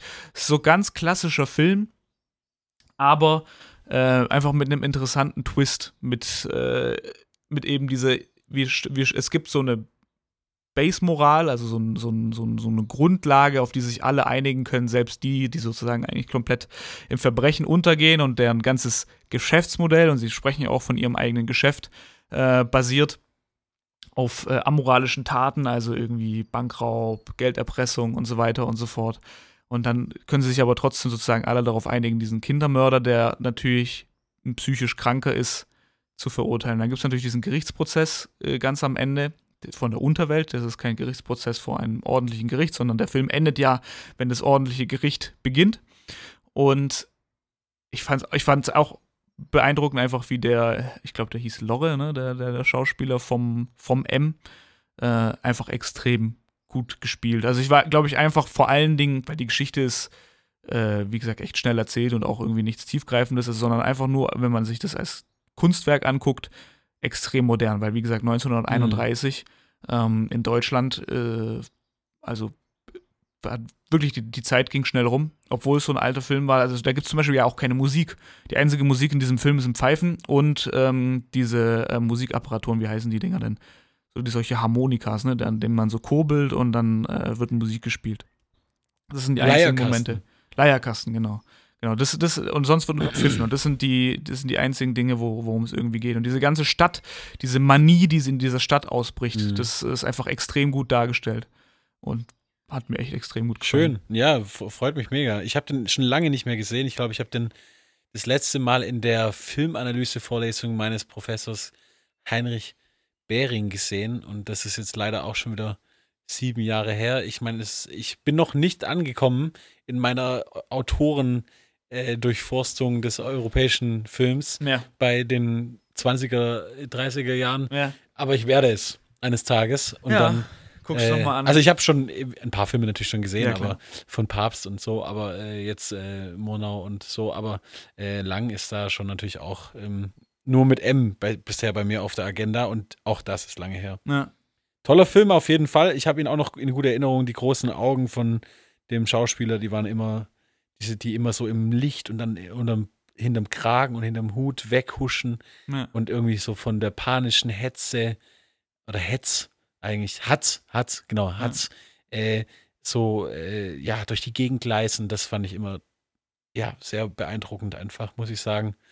Ich habe ähm, musikalisch leider gar nichts äh, darzubieten. Macht ja auch nichts. Ich würde jetzt tatsächlich zur Zeitwertschöpfung übergehen und nachher nochmal über den Stalker sp sprechen, den Film, den ich Mhm. heute mitgebracht habe Mhm. weil ich einfach das eine gute Überleitung finde zu dem Kernthema. Ja. Und dann fang du einfach an, weil ich habe eigentlich bei der Zeitwertschöpfung auch nichts zu erzählen. Ja, es ist äh, jetzt ja auch ein sehr kurzer Zeitraum gewesen, tatsächlich, zwischen dieser Aufnahme und der letzten. Ja. Ähm, dennoch ist, äh, sind ein paar Sachen passiert. Ich habe im Urlaub MIDI-Samples gemacht, das kann ich schon mal sagen. Ich habe mich von den Bergen inspirieren lassen. Ich muss auch sagen, dass mir das einfach extrem gut hat und ich. Ähm, Wo warst du denn im Urlaub? Ich war, ich war äh, hinter der deutschen Grenze direkt in Tannheimer Tal in Österreich für ein paar Tage über ein verläng- verlängertes Wochenende im Grunde genommen und ich hatte auch einer der, derjenigen, die es eilig hatten nach der Grenzöffnung und Lockdown-Schließung. ja Ja, ich hab, ja gut, ich äh, habe da jetzt auch keine moralischen Bedenken gehabt. Äh, ich war die ganze Zeit durchgetestet, bin ja einmal geimpft, meine Freundin ist ja komplett durchgeimpft, von daher easy. Also äh, war, war auch alles gut geregelt, kann man nichts sagen. Also war schon ordentlich. Und ich hatte dann das große Glück, ein Zimmer zu haben mit einem Schreibtisch mit direktem Ausblick in dieses Tal und in die Berge und die waren noch schneebedeckt, äh, also über 1600 Meter. Und das ist halt einfach, ja, eine wunderbare Kulisse, um Musik zu machen. Also ich könnte auch einfach noch hocken und mir diese Berge angucken. Das habe ich am ersten Abend auch gemacht. Habe mir ein Bier geöffnet, mich auf, die, äh, auf den Balkon gehockt und einfach in die Berge gestartet und das war's. Ich habe nicht mal Musik gehört, gar nichts, einfach nur mir diese Berge. Ja, das kann man ja auch, auch also mal machen. wirklich, wirklich sehr, sehr, sehr, sehr gut, ja. Ansonsten äh, habe ich dir vorhin schon gezeigt, äh, haben wir an dem Song, den wir beim letzten Mal gezeigt haben, ein bisschen weitergearbeitet, haben ein echtes Instrument aufgenommen. Ja, Noch das, ein echtes das, Instrument. Das ist die Frage. Du hast ihn in der letzten Episode eingespielt. Ja. Ne? ja. Ja, genau. Ähm, und an diesem wurde weitergearbeitet. Da zeichnet sich jetzt auch langsam ab, dass das Ding fertig wird und dann auch irgendwann mal released wird. Ähm, geht schon auf jeden Fall in die richtigen Züge. Ansonsten ist eine Sache, die ich jetzt anmerken will, äh, mit der bin ich zwar schon äh, länger fertig, aber ich habe jetzt endlich die Zeit gefunden, äh, das ganze Ding zu veröffentlichen. Ich habe ja schon ein bisschen darüber erzählt, dass ich mich musikalisch weitergebildet habe, jetzt in diesem Jahr vor allen Dingen. Und vor allem auf der Gitarre als Instrument. Und auf der Gitarre muss man wissen, wo die Noten sind. Und das habe ich jahrelang nicht gewusst. Und ich habe jetzt die Möglichkeit genutzt, von meinem Wissen, ähm, wie man Applikationen baut, mir ein Tool zu schreiben, das mir genau dabei hilft. Und das ist das, womit ich äh, auch ein bisschen Zeit verbracht habe. Und zwar, äh, das heißt Sveltuir. Der Name ist jetzt mal scheißegal, wir verlinken das einfach. Ähm, ein kleines Tool, wo man mit einem kleinen Spiel die Noten auf der Gitarre lernen kann. Das hast du gemacht jetzt. Das habe ich gemacht, ja. also ein Game eigentlich. ja. ja. Cool. Also super, super einfach. Ich kann es dir auch dann gleich nochmal zeigen. Ja. Verlink doch darauf. Das verlinke ich, ja, weil das kann man sich angucken. Das ist äh, Open Source, kann sich jeder angucken und so weiter und so fort. Ja. Also es funktioniert nicht auf dem Handy, weil ich äh, das nicht mobil äh, optimiert habe, aber ist auch scheißegal. So, das ist, wenn man hin und also ich habe das für mich vor allen Dingen gebaut, um eben, wenn ich mal so fünf Minuten habe, irgendwie zwischen Meetings oder zwischen Telefonaten oder man hängt irgendwie am, am Rechner und weiß nicht, was man machen soll und oder wartet, was weiß ich, ne? Man kennt ja diese, diese Geschichten. Und da äh, geht man halt einfach kurz auf die Seite und klickt da durch, lässt sich einen, äh, eine Random Note, also eine äh, einfach irgendeine zufällige Note auf dem, auf diesem Griffbrett anzeigen und dann muss man halt sagen, ist es richtig oder falsch. Mhm. Und so kann man halt durchgehen. Ähm, und das hat mir extrem geholfen. Also von daher habe ich das jetzt gesagt, komm, ich veröffentliche das mal. Von daher, äh, vielleicht hilft das jemandem, gerne mal auschecken. Ja, Nice. so viel, so viel dazu, Sehr schön. kann man sagen. Ja, ich habe eigentlich äh, nur meinen Bewerbungsfilm an der Filmakademie, der nicht die äh, gewünschten Früchte getragen hat. Wobei, wir werden sehen. Äh, habe ich fertig gemacht, ähm, in einer längeren Version abgegeben an Sounddesign und äh, Bild, Bildbearbeitung, also Mhm. Color Grading. Ähm, ich habe noch einen Radiobeitrag äh, gemacht. Wo der dann äh, ausgestrahlt wird, kann ich jetzt noch nicht sagen. Das kommt dann noch. Das kommt dann noch, wenn es soweit ist. Ähm, das Datum steht schon fest, aber ich möchte mal noch vorsichtig jetzt noch nichts äh, spoilern, bis ich noch nicht äh, die konkrete ähm, Bestätigung habe. Ja. Ähm, es war eine schöne Zusammenarbeit mit einer Redakteurin, äh, aber es hat mir sehr viel äh, Spaß gemacht ähm, in diesem Redakteurs Wirrwarr, dass ich mir immer von außen so vorgestellt habe. Äh, jetzt ist es ja für den Film dann das, das gleiche Prozedere, bloß natürlich mit mehr Geld und mehr ja. Aufwänden. Und es war jetzt äh, ein sogenanntes äh, kleines Feature. Es gibt ein großes Feature, es, ist, es geht eine Stunde. Also es ist, man füllt damit quasi eigentlich eine Radiostunde und ein kleines Feature oder eventuell sogar zwei Radiostunden, weiß ich gar nicht, weil es wird Mhm. dann quasi Musik zwischengespielt, vielleicht manchmal oder so. Ja. Eine halbe Stunde dann mit fünf Liedern oder, oder vier Liedern. Und ein kleines Feature geht eine halbe Stunde, ja. Mhm. Und äh, kann aber quasi sozusagen eine Radiostunde Stunde füllen. Ja. Und ähm, wobei ich nicht weiß, ob das jetzt mein Beitrag unterschnitten wird. Ich glaube nicht. Aber ich bin mir nicht sicher. Also das meint, unterschnitten heißt, dass Musik dazwischen gelegt wird. Ja. Das ist eben so bei, bei dem Autorentum, wenn man jetzt für den äh, öffentlich-rechtlichen Rundfunk arbeitet, äh, so viel kann ich jetzt schon mal sagen, dann ist es so, dass man halt dann schon einfach ein Manuskript abgibt mit seinen Rohaufnahmen. Ja. Und die sind in einer gewissen Weise vielleicht arrangiert. Ich habe da jetzt sehr viel Vorarbeit geleistet. Das war auch, glaube ich, äh, Stoß auf sehr viel Gegenliebe in dem Fall. Äh, aber nur im Sinne der Redakteurin. Ich weiß nicht, ob die Techniker das jetzt so gern haben und so, weil die, das ist ja auch denn ihr Job letzten Endes, ja, Ja. das zu schneiden und dann noch zu mischen und so. Und ähm, es ist jetzt auch nicht so, da wird mit, äh, da wird jetzt nicht irgendwie, also das, was ich da in Audiobearbeitung leiste, das, das wird schon irgendwie dann auch reichen. Ja? Also es wird jetzt nicht so groß noch Willst du was mal mehr gemacht. darauf eingehen, was du genau gemacht hast? Also Äh, mit wem du geredet hast und so weiter? Nee, noch nicht. Nee, noch nicht. Noch nicht. Also der Zeitpunkt ist einfach noch nicht gekommen. Wenn der Zeitpunkt da ist, äh, dann werden wir auf jeden Fall auf diesen Radiobeitrag eingehen, weil da viele spannende künstlerische Äußerungen äh, gefallen sind, Künstleräußerungen gefallen sind, Mhm. äh, die, die wir auf uns äh, beziehen und zur Reflexion nutzen sollten. Und ähm, darauf habe ich ganz große Lust und es hat mir sehr viel Spaß gemacht und ich werde es wieder tun. Das ist das Schöne, das kann ich schon mal sagen. Das Nice. äh, auch für mich perspektivlich, beruflich schön. Ist jetzt kein, äh, da verdient man sich jetzt keinen goldenen äh, Apfel. Apfel, aber äh, man kann äh, Ja. immer mal wieder die Kasse ein bisschen auflockern und das tut ganz gut. Das ist gut. Genau. Und Ja. das ist auch gerade das, äh, warum es mir dabei geht. Und natürlich, dass es Spaß macht, weil ich Sachen bearbeiten kann, die ich be bearbeiten möchte. Ja, Ja. die dich auch interessieren. Genau. Und es war einfach toll, im öffentlichen Rundfunk da mal drin zu stecken und mal irgendwie äh, da die Keule zu schwingen und zu sagen, hier, sowas kann ich machen und so. Und ich habe viel Lehrgeld bezahlt auf jeden Fall, aber darauf gehe ich dann ein. Also für das erste Mal meine ich. Ja. Aber darauf gehe ich dann ein, wenn es soweit ist. Ja, Ja. gut. genau. Wunderbar. Ja, dann wären wir durch mit der Zeitwertschöpfung, würde ich sagen. Gehen wir. Äh, du wolltest dann jetzt mit dem Stalker überleiten. Genau, aber ich wollte davor noch wissen, hatte ich eigentlich Ja. was äh, aufgeregt? Ja, ich habe mir tatsächlich da länger Gedanken gemacht. Ähm, weil es gab eigentlich schon Dinge, die mich aufgeregt haben, die aber nichts mit einem Werk zu tun haben. Ich schaue mir in letzter Zeit doch recht wenig Sachen an, äh, wie, wie schon in den letzten Episoden auch das gleiche Problem war, die mich eigentlich wirklich aufregen. Ähm, aber ich kam dann zum Ergebnis, dass es sich gar nicht lohnt, darüber zu reden. Ich habe auch nur eine kleine Sache. Ich war echt äh, überraschend entspannt äh, in letzter Zeit. Mich regen natürlich jeden Tag Sachen auf, aber äh, Ja, nicht so, dass sie mir zu nahe kommen oder nicht mehr äh, im Moment. Was mich tatsächlich, Äh, komm, das würde ich gerne, das würde ich gerne aufnehmen, falls das, äh, ohne, das war ein schöner Sound, den würde ich gerne an manchen Stelle einfach mal einspielen, so. mir, ist aber Ähm, was, mir ist was eingefallen, aber. Ja, also ich wollte nur sagen, ich habe im, im Vermerk auf unsere Episode 1 Ja. wo wir über Daniel Eck und Spotify Mhm. und die Modellierung des Menschen sprechen, oh, sehr gut. Ja. habe ich gemerkt, dass Spotify geupdatet wurde. Mhm. Es gibt jetzt keine direkte Zugriffsoption mehr, soweit ich weiß. Vielleicht bin ich auch wieder nur zu blöd. Aber früher hat man über den Reiter Browse Mhm. gefunden die Neuerscheinungen des jeweiligen Musikfreitags. Mhm. Die sind jetzt weg. Man kann jetzt die Neuerscheinungen, und das ist eine, eine Tür gewesen, die ich zum Stöbern, also zum äh, Selbstinitiativen äh, Suchen. ähm, Suchen nach Musik in Spotify benutzt habe, wenn ich es überhaupt mal noch gemacht habe. Ich habe extrem wenig Musik gehört zurzeit.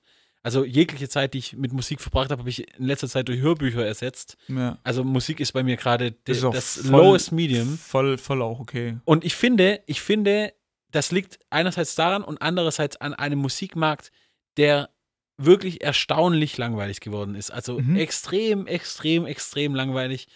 Das äh, ist ja in meinen das- Sparten des Hip-Hop und des äh, RB, Pop, ähm, habe ich echt wirklich das Gefühl, ich finde da nichts mehr für mich und bin da rausgewachsen langsam. Also hat, ich habe echt das Gefühl, es ist nicht mehr meine Liga.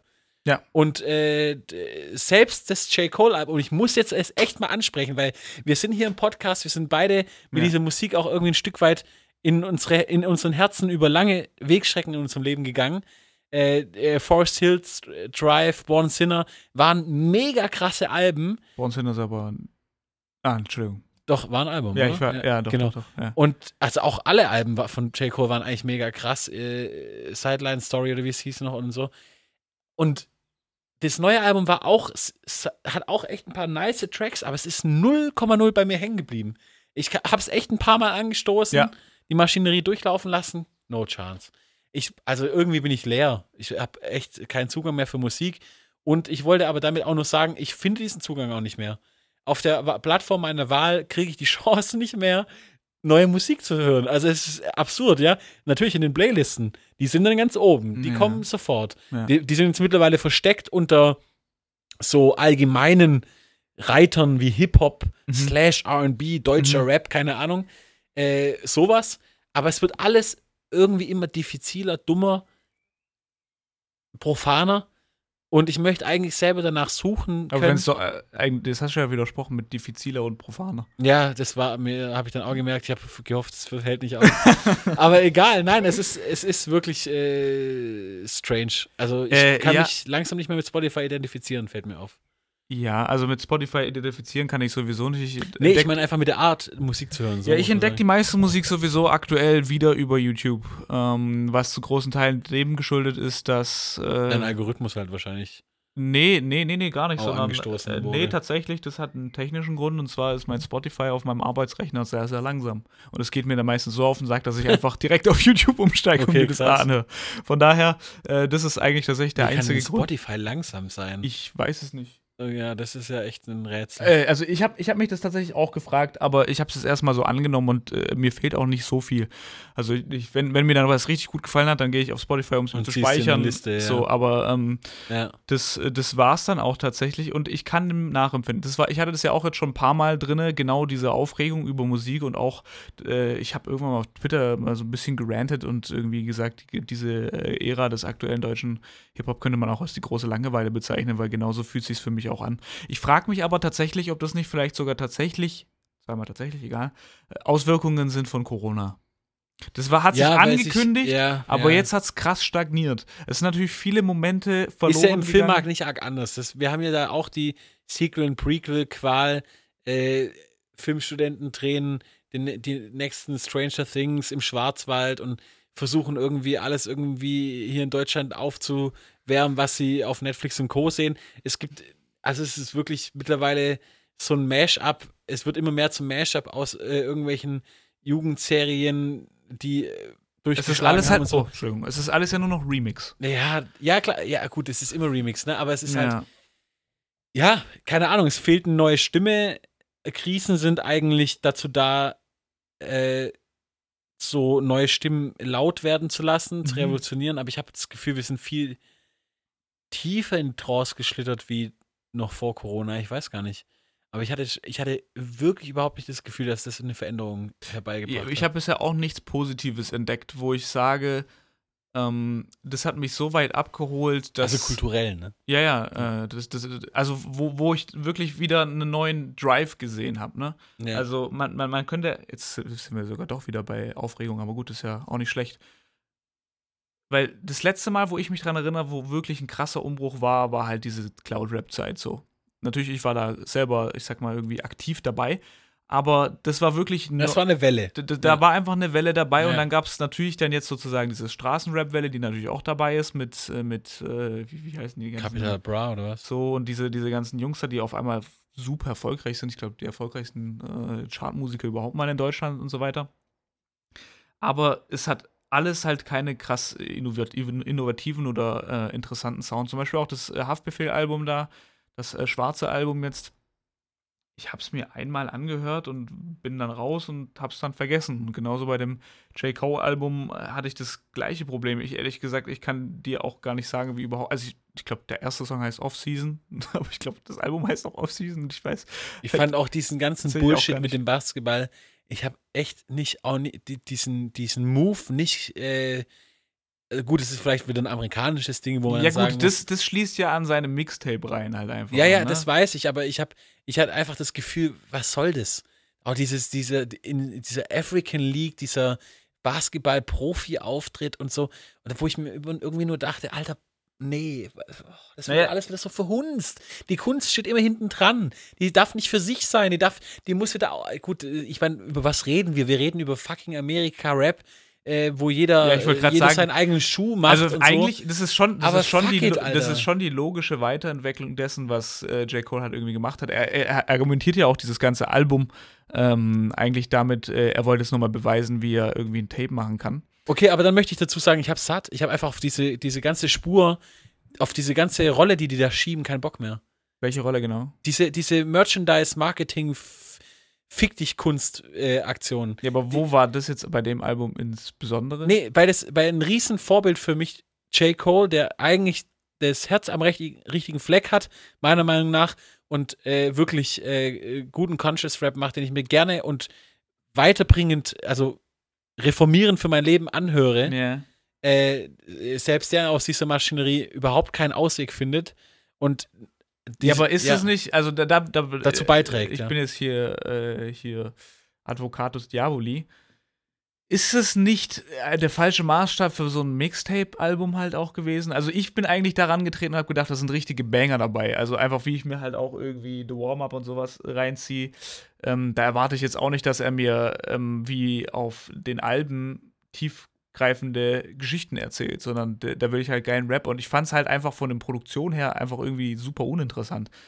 Und das hat mich eigentlich eher davon abgeschreckt. Ich, hab, ich bin Mhm. da einfach auch nicht mit, musikalisch. ja, ich bin halt auch nicht mit der Erwartung rangegangen und da würde ich jetzt hier irgendwie ähm, wie, wie bei Camus irgendwie eine neue Philosophie erklärt bekommen, sondern der, der Nein. rappt halt einmal geil, Nein, nein. geile Beats Ja. und so weiter. Ich fand es halt aber irgendwie ziemlich, ziemlich Ja. uninspirierend. Ja, ich auch. Ja, es, also ohne dieses Fachwissen zu haben, ich auch. Und äh, ja, und wie gesagt, mich, mir, die Masche ist für mich mittlerweile einfach, und das wird mir jetzt gerade erst bewusst, echt ein Problem. Also ich glaube, dass ja, diese, die, die Masche mit äh, die Kunst immer hinten anzustellen, hinter irgendwas prätentiös äh, Nützliches für die Kunst, was eigentlich nur auf den puren Gewinn abzielt, wie immer. Da weiß ich aber nicht. Das, das würde ich ihm tatsächlich nicht unterstellen bei dem Tape, weil das war halt wirklich so ein Rap-Tape halt. Einfach und wo auch Ja, aber was war das denn mit der Nummer, mit die Nummer mit dem Basketball und diesem ganzen, ja, wohl. Ja, aber das ist ja, halt vielleicht hat einfach. es auch nichts damit zu tun, aber es, Würde ich nämlich ja. sagen, weil das ist im Endeffekt, glaube ich, einfach nur eine Metapher.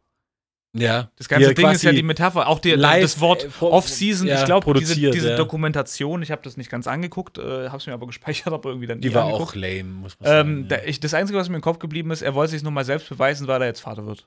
Ja, das, ja, und, das schon. Ja. und, und in dem Kontext so mit, dieser, mit, mit dem Titel Off-Season nee, weil der und so Vater weiter, ist, so, ist er jetzt dein Vater? er ist schon länger Vater. Ja, okay. Aber er, er wollte sich in dieser Rolle neu beweisen. So, und Ja. de- unter dem Aspekt macht es schon Sinn, aber also, dass er das so gemacht.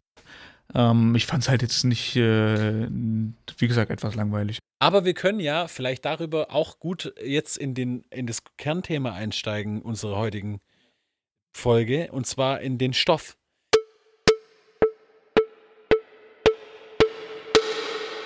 Weil für J. Cole war es ja offensichtlich ein. Und, und, und diese Basketball-Analogien Genau. äh, waren ja immer da. Genau, die waren ja immer da, richtig. Und es kann ja gut sein, dass der, dass es eben für J. Cole ein Kindheitstraum oder Jugendtraum war, mit Basketball oder mit dem Rap über Basketball äh, äh, erfolgreich äh, Kunst zu gestalten. Ja.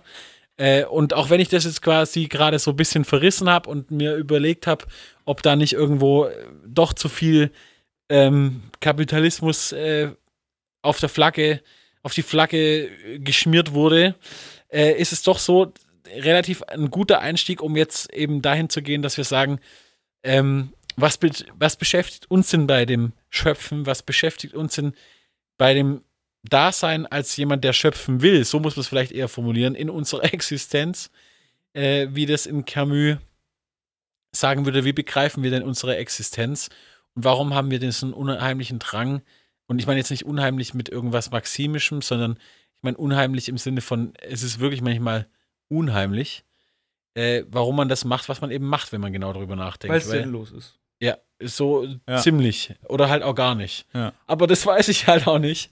Ähm, die Frage quält mich ja auch äh, in allen Zeiten und immer wieder. Und die dunklen Stunden, die, wo, wo nur noch Zweifel ist, Mhm. wo nur noch äh, Stille ist und äh, wo eine Ideenflucht, wie ich das nenne, sich einstellt, nämlich eine, ja, ein wirres Denken, äh, ein, ein, ein, ein Versuch auf sich, sich auf sich einzulassen und äh, etwas zu erschaffen und dabei alles total abzulehnen, weil man von Se- Sekunde eins an dabei empfinden, dass es absolut Nonsens ist, wie du es gerade gesagt hast.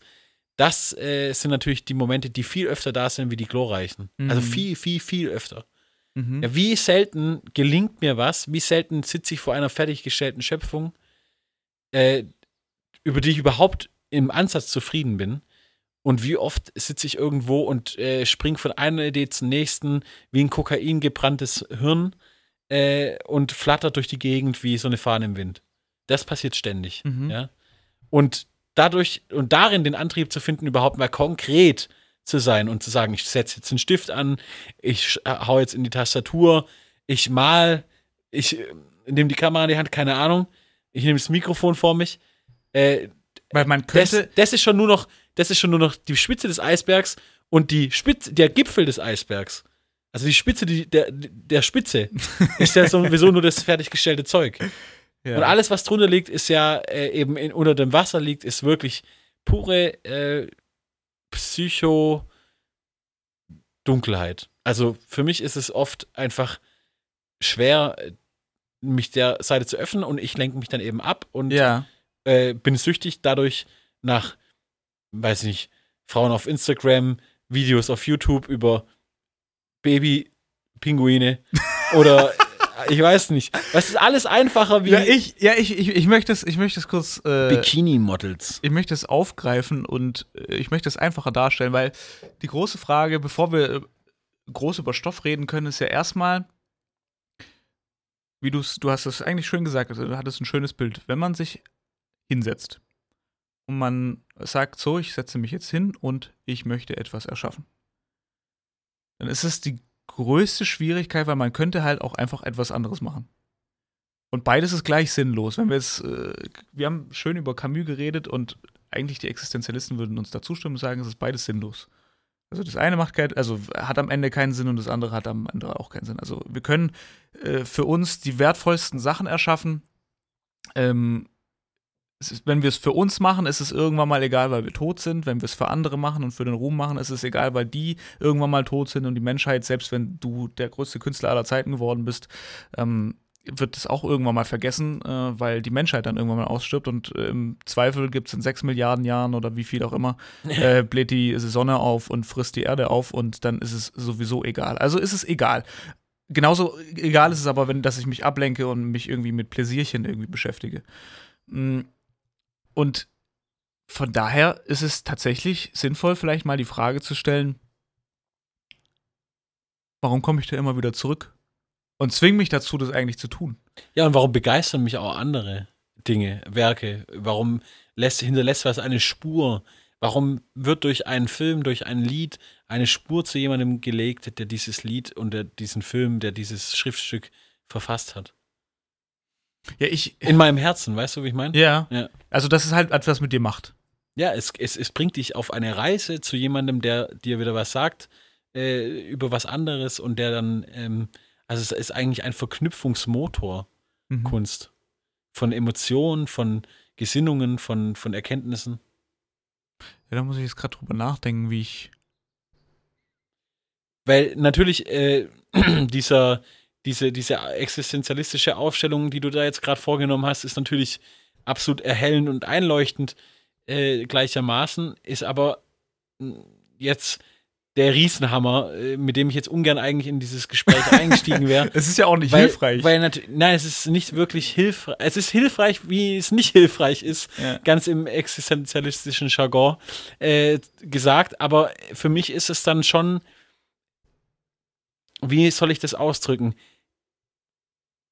Ich würde nichts Sinnvolleres in meinem Leben empfinden, wenn ich darauf zurückblicke aus einer vergangenen, jenseitigen Situation, aus einer zukünf- zukünftigen jenseitigen Situation, in einer Geistform oder einer Seelenform oder was, und ich sehe, dass ein Werk oder, oder mehrere Werke oder kleine Spuren zu dem führen, mit was ich mich in meinem Leben beschäftigt habe, also andere zu dem führen, Mhm. mit, mit dem ich mich in meinem Leben beschäftigt habe. ja, da, Und das, wird- ist aber nicht, das ist jetzt nicht der Stoff, das ist der, der Wunsch, wo man mit seinem Stoff hinkommen soll. Weil das wäre nämlich. Will. Weil, genau, weil das möchte ich aufgreifen. Das ist nämlich für mich schon mal interessant zu fragen, ist der Antrieb unterbewusst oder ist er bewusst? Wir haben beide die ähm, Doku von Arte gesehen, ist jeder Mensch kreativ, heißt sie, glaube ich. Äh, wird auch verlinkt in den Das ist Shownotes. so eine Feuilleton-Doku. Ja, da geht es so eine halbe Stunde. Also Ja, wo sehr, jeder und alles äh, mal sehr- gezeigt sehr wird. und- kurzweilig. Und da gibt es äh, ein Zitat das, äh, von, verschnitten von, äh, vom, vom guten äh, Mese, der, der sagt, ich bin Kind geblieben. Und äh, er wird dann auch gezeigt, wie er irgendwie in seinem äh, Atelier Rumrennt. ist, äh, rumrennt und halt Kunst macht. Und das fand ich spannend, weil ehrlich gesagt, so, so unterschiedlich wie wir beide Nee, er macht nicht Person Kunst. sind. Er, er, er, er schmeißt Farbe aufs Papier. Kunst, das, was er macht, wird als Kunst begriffen. Ja, jetzt warte Aber mal. er macht einfach irgendwas. Warte mal, weil, ja. weil jetzt kommt nämlich genau der Punkt, auf den ich hinaus Ja. wollte. Obwohl wir als Person vielleicht unterschiedlicher designen könnten. Er ist super groß, hat einen langen Bart, hat lange Haare. Ich bin nicht so groß, habe keinen Bart und äh, kurze Haare. Also jetzt auch aktuell wegen Corona nicht so, aber egal. Ähm, aber eine Sache haben wir gemein. Und zwar gehen wir in, ich ins Studio, er ins Atelier und wir probieren einfach random Sachen rum. Und nach dieser Aktivität sagen wir, das musste so sein. Ich habe damit etwas erschaffen, was aus mir rauskam und es hätte niemand anders machen können. Also so- das, was da rauskommt. Also er geht daran mit einem sehr ähm, getriebenen Ansatz von wegen, ich möchte etwas aus dem Unterbewussten, aus dem Kindlichen rausziehen, einfach Spaß haben und äh, das sozusagen in die Welt tragen.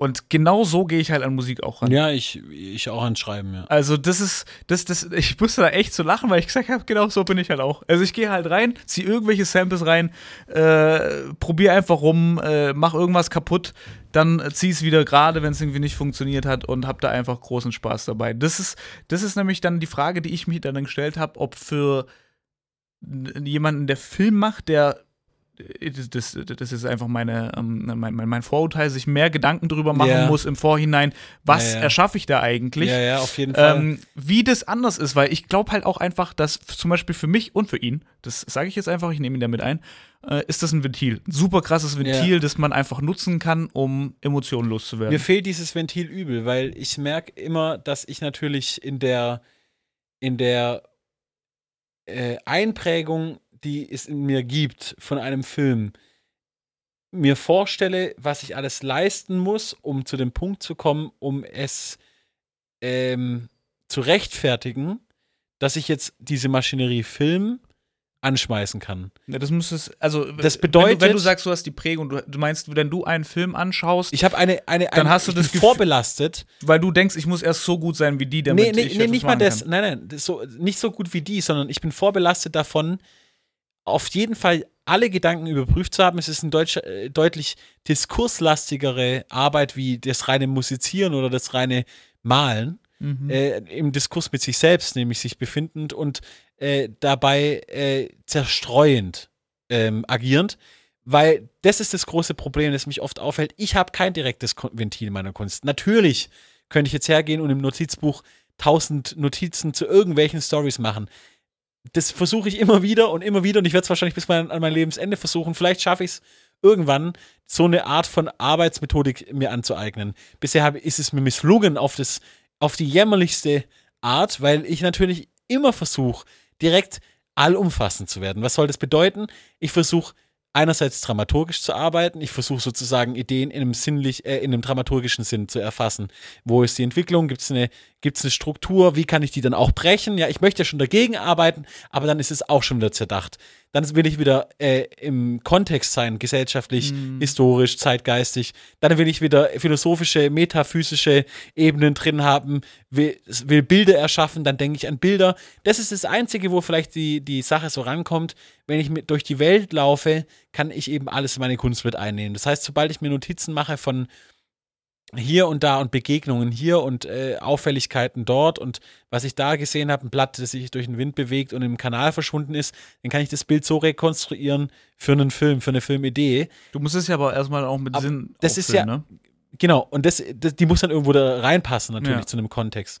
Aber das ist ja das Einzige, das dokumentarische Festhalten von transzendenten Momenten, die ich selber erlebe, ist das Einzige, was intuitiv passiert So. beim Film. Weil das, Und das kotzt mich an. ja, an meiner Kunstform. Das kotzt mich echt an. Ich, also, ich, ich sag's dir ehrlich, das, also, die, diese, das ist ein Mangel an Freiheit, definitiv. Und ich weiß nicht, wie ich, wie ich das. Äh, Ich weiß aber ehrlich gesagt gar nicht, so wie ich dich jetzt als Typen kennengelernt habe, ob du das andere überhaupt könntest. Ja, ich glaube schon. Warte, Alter. warte, warte, lass mich mal kurz ausführen. Au. Weil, Allah. weil, weil ich glaube, ähm, so ungern du das vielleicht äh, äh, sagst oder vielleicht von dir selbst behaupten würdest, aber du bist super rational in deiner Auswahl von Themen, von ähm, Bildern, von ähm, Struktur und so weiter und so fort. Und du gehst da sehr überlegt ran.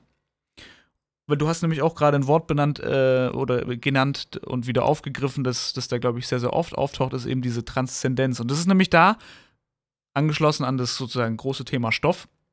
Das Ding, was bei dir auf jeden Fall da ist. Ich glaube, dein großes Stoffthema, zumindest von, von, von außen, oder dein, dein Stoff, an dem du dich abarbeitest von außen, ist die Wahrnehmung der, ich sag mal, ordinären alltäglichen Welt da irgendwie das Transzendente rauszureichen, in, äh, rauszu, rauszuarbeiten. In Beziehungen. Aber rauszureichen ist auch schön, wie so ein Kellner durch die Anrichte. Ja. Die Häppchen der Transzendenz rauszugeben. Genau, an weil die, an die vielfressenden Allesfresser. Genau, und deswegen weiß ich auch gar nicht, ob du durch die Art und Weise, und jetzt ist die Frage, ist der Stoff zu dir gekommen oder hast du dir den selber ausgesucht, ähm, ob das überhaupt möglich dann eben wäre, auf die Art und Weise zu arbeiten, wie äh, zum Beispiel ich das mache. Ja, in der Kunstform wahrscheinlich nicht. Also ja, doch ich würd, vielleicht ich schon. Würd, ich würde aber so sogar sagen, vielleicht ich sogar, weiß es nicht. durch- Ich, ich glaube sogar tatsächlich, der Stoff, den du dir ausgesucht du hast, meinst die Kunstart, die ich mache quasi. Nee, wirklich der Stoff, dieses Ja. ich möchte das Transzendente ranbringen, weil Ja. das ist etwas, ich muss mir Gedanken machen, weil ich etwas nicht Wahrnehmbares wahrnehmbar machen will. Ja, das ist, das ist auch So. Kunst, ja. Und Äh, das ist Fil- natürlich, Film. ist, ist natürlich, äh, ist natürlich auch Kunst zu sagen. Allgemein könnte man sagen, ja, ich zeichne etwas, damit du wahrnehmen kannst, da, was Ja. ich gedacht habe und so weiter. Aber äh, in dem Fall, in diesem speziellen Fall von, ich habe die Idee, nehme ein Bild, das ich in meinem Alltag aufgreife und versuche das aufzuladen mit, mit, mit Ideen, mit der Geschichte drumherum. Da passiert etwas davor, da passiert etwas danach. Das heißt, äh, diese, diese, das, was du auch schon gesagt hast, ich habe einen äh, dramaturgischen Aufbau, das ermöglicht es gar nicht anders zu arbeiten. Mhm. Ja, das ist so. Und ich glaube, dass, Ja. dass diese, der Hassel, den du mit dir selber hast, also dieser Kampf mit dir selbst und diese Momente vom, vom Zweifeln, macht es überhaupt alles Sinn? Und ich hätte eigentlich gerne, würde ich lieber was anderes machen. Das Gleiche habe ich auch bloß andersherum.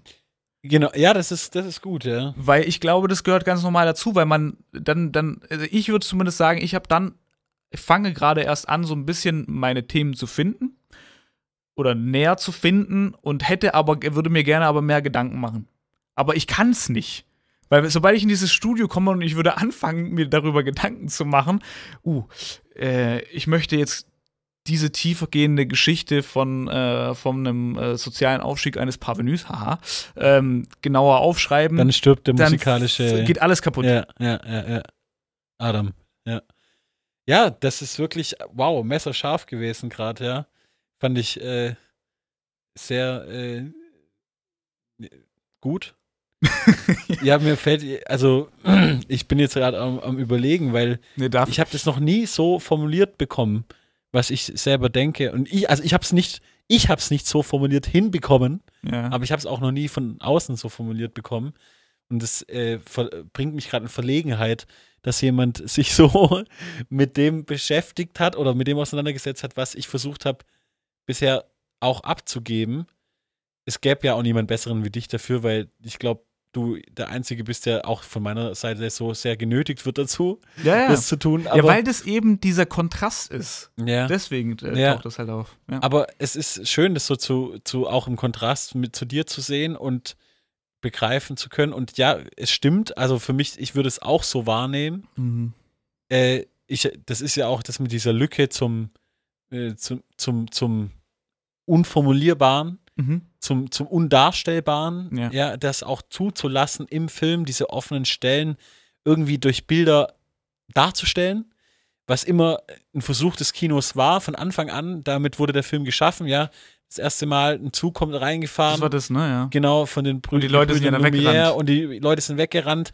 Und das ist sozusagen auch eine Darstellung von Macht und von Stärke, maschineller Stärke gewesen, wie sie nie am Bahnsteig gar nicht darzustellen wäre. Ja, man Aber kann, die- man kann die ja dieses Empfindung- Bild, man konnte es ja nicht wahrnehmen. Genau, aber die Empfindung von dem, wie ein Zug reinrauscht an den Bahnsteig, die ist auch sehr kräftig. Ja. Bloß halt sehr schnell verwischt. Aber das aufzugreifen und eben darstellbar zu machen, das ist denen dann quasi gelungen. Und mir geht es jetzt nicht um solche technisch spezifischen Bilder, sondern im Gegenteil um natürlich Seelenbilder und ähm, Beziehungen. ja, und auch irgendwie halt äh, spirituell, spirituelle Beweggründe, die, die uns irgendwo hinbringen, ja.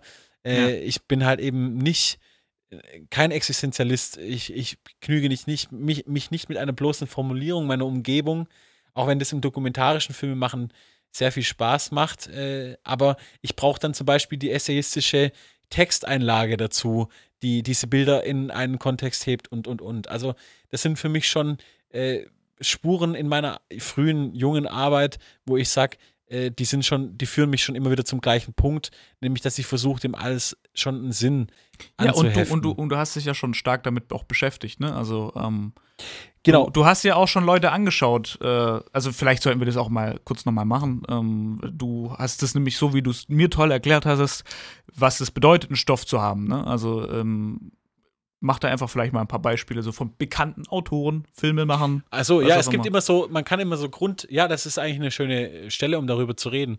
Man kann immer so ein bisschen so Grundthemen von den großen Autorenfilmerinnen äh, der, der letzten Jahrzehnte rausarbeiten. Ich weiß jetzt nicht, tatsächlich wäre es jetzt interessant, natürlich über Fritz Lang zu sprechen.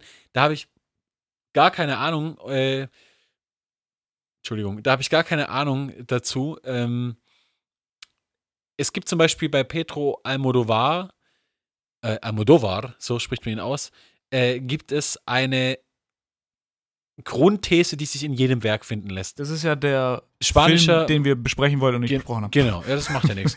äh, aber das ist, das ist einfach ein großer spanischer Regisseur, ein, Ja. ein europäisch wichtiger Regisseur. All About My Mother war dieser. Der, sein. Hauptwerk sozusagen, äh, gibt noch viele andere, The Skinner Live-In und äh, dreht jetzt gerade wieder mit Penelope Cruz äh, Parallel Mothers, ist ein neuen Film, der jetzt bald dann das Licht der Welt erblicken wird.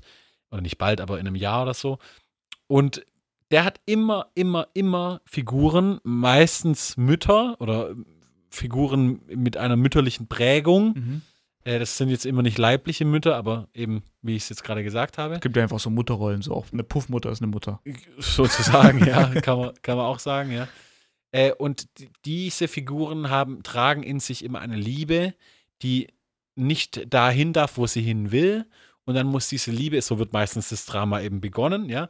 Und dann muss diese Liebe woanders hinkommen. Und es ist quasi diese Reise dieser Liebe, die diese Figuren Mhm. irgendwo hinzieht. Ja. Bei, äh, bei Antonioni, einem italienischen Regisseur, der, der nach Neorealismus, der eigentlich der, ja, das äh, Hyperrealismus der italienischen, des italienischen Films der 60er und 70er Jahre, geht es immer um Figuren, die sich gesellschaftlich displaced fühlen, also ich Versetzt. versetzt fühlen, genau, also keine, keine Verankerung in einer gesellschaftlichen Struktur haben oder diese, die sie haben, ablehnen und sich nicht damit. Abtrünnige Aussätzige sind, sowas. Nee, nee, nee, gar nicht. Äh, einfach nur die, die, äh, sie, die diese Gesellschaft missverstehen, vielleicht in ihrer Mhm. Struktur oder die, ja, die sie nicht, die sie nicht greifen können. Mhm. Und diese Figuren gehen dann immer in einer technologisierten, technofizistischen Welt, ähm, voller Architektur, jetzt im bildlichen Sinne, was man dann sieht, ja, Mhm. voller Architektur, voller Weite, voller Farbchaos, auch natürlich nicht Chaos, es ist wohlgeordnet, aber ich sag's jetzt Ja. mal so, unter.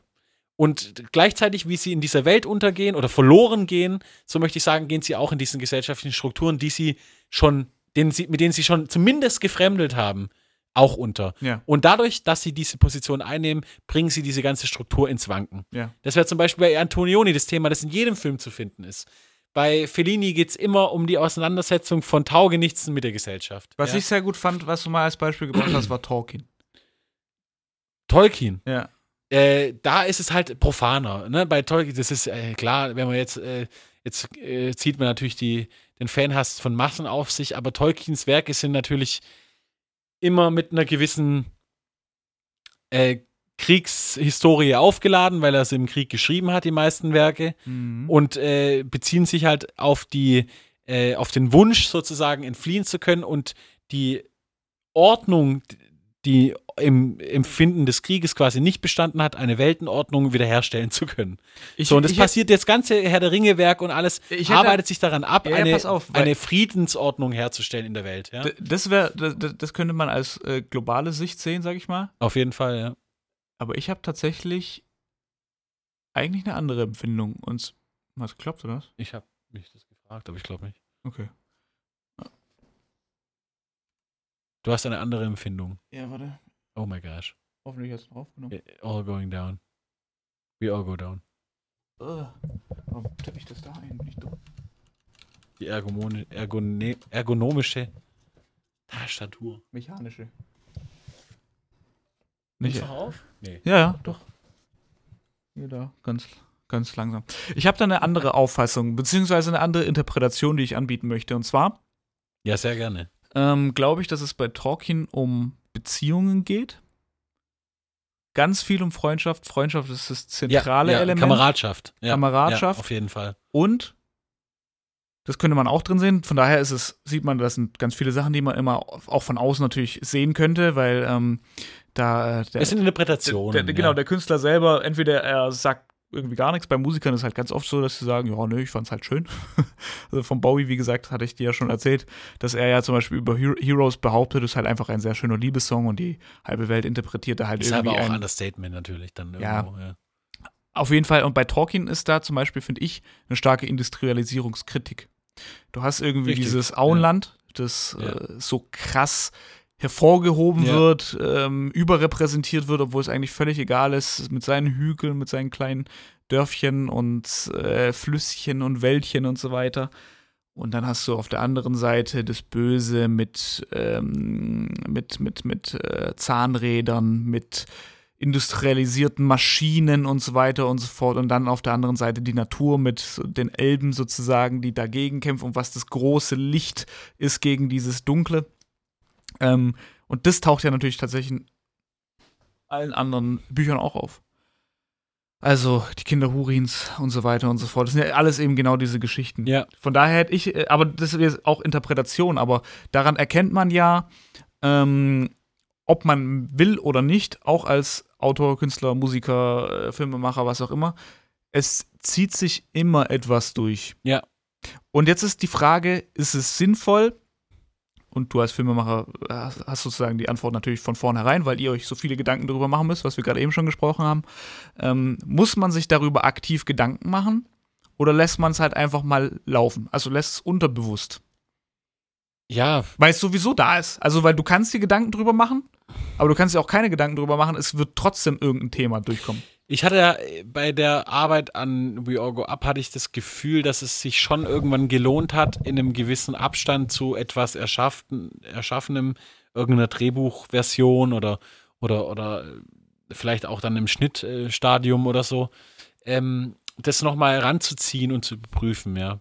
Das hatte ich schon äh, äh, im Gefühl, es endet äh, meistens für mich jetzt nicht mit einer zufriedenen Bestätigung, äh, sondern es endete mit der Erkenntnis äh, sehr da fehlt sich, noch was. ja und sich oft abgelenkt zu haben einfach, also durch Ablenkung sich verstreut zu haben im Kern der Sache, also die die wie viele jetzt sagen würde, die Komprimierung äh, der der Sache ist mir nicht immer gelungen. Das ist auch eben das, was man dann letzten Endes wahrscheinlich ein großes Werk nennt wenn das ganz klar herausgearbeitet ist. Der Kindermörder bei M, äh, die und die moralischen äh, Verwerfung in der Stadt. ja, genau, und, und äh, auch wie die dann versuchen, das quasi äh, in. Eigenjustiz Mhm. oder Selbstjustiz äh, zu quasi zu klären und dass die Polizei auch nicht besser ist wie die Krim Kriminellen. Und es ist schon immer so, dass man eben darauf überprüfen, dahingehend überprüfen kann, ob man es machen muss, weiß ich nicht. Mir hilft schon, ich finde es wichtig. Ich glaube aber, und da würde ich jetzt mal sagen, da können wir mal gerne mit einem Gast, den wir ho hoffentlich bald einladen, sprechen. Ja. Äh, da würde ich mal einfach Kollegen fragen des Films, wie die das machen, weil es gibt natürlich Leute, die deutlich experimenteller und freier noch arbeiten, wie ich es tue wahrscheinlich. Aber die Ideen, ich muss auch sagen, es ist nicht ganz so, dass ich, dass ich jetzt alle Ideen am Reißbrett erfinde. Also überhaupt nicht eigentlich. Äh, das wollte ich nämlich sagen. Es ist, Ja. da, da, da gibt es doch sehr konträre Momente in dieser, äh, in diesem Prozess. weil viele Sachen kommen mir schon einfach so beim Duschen, beim äh, Sport machen, beim Laufen durch die Innenstadt.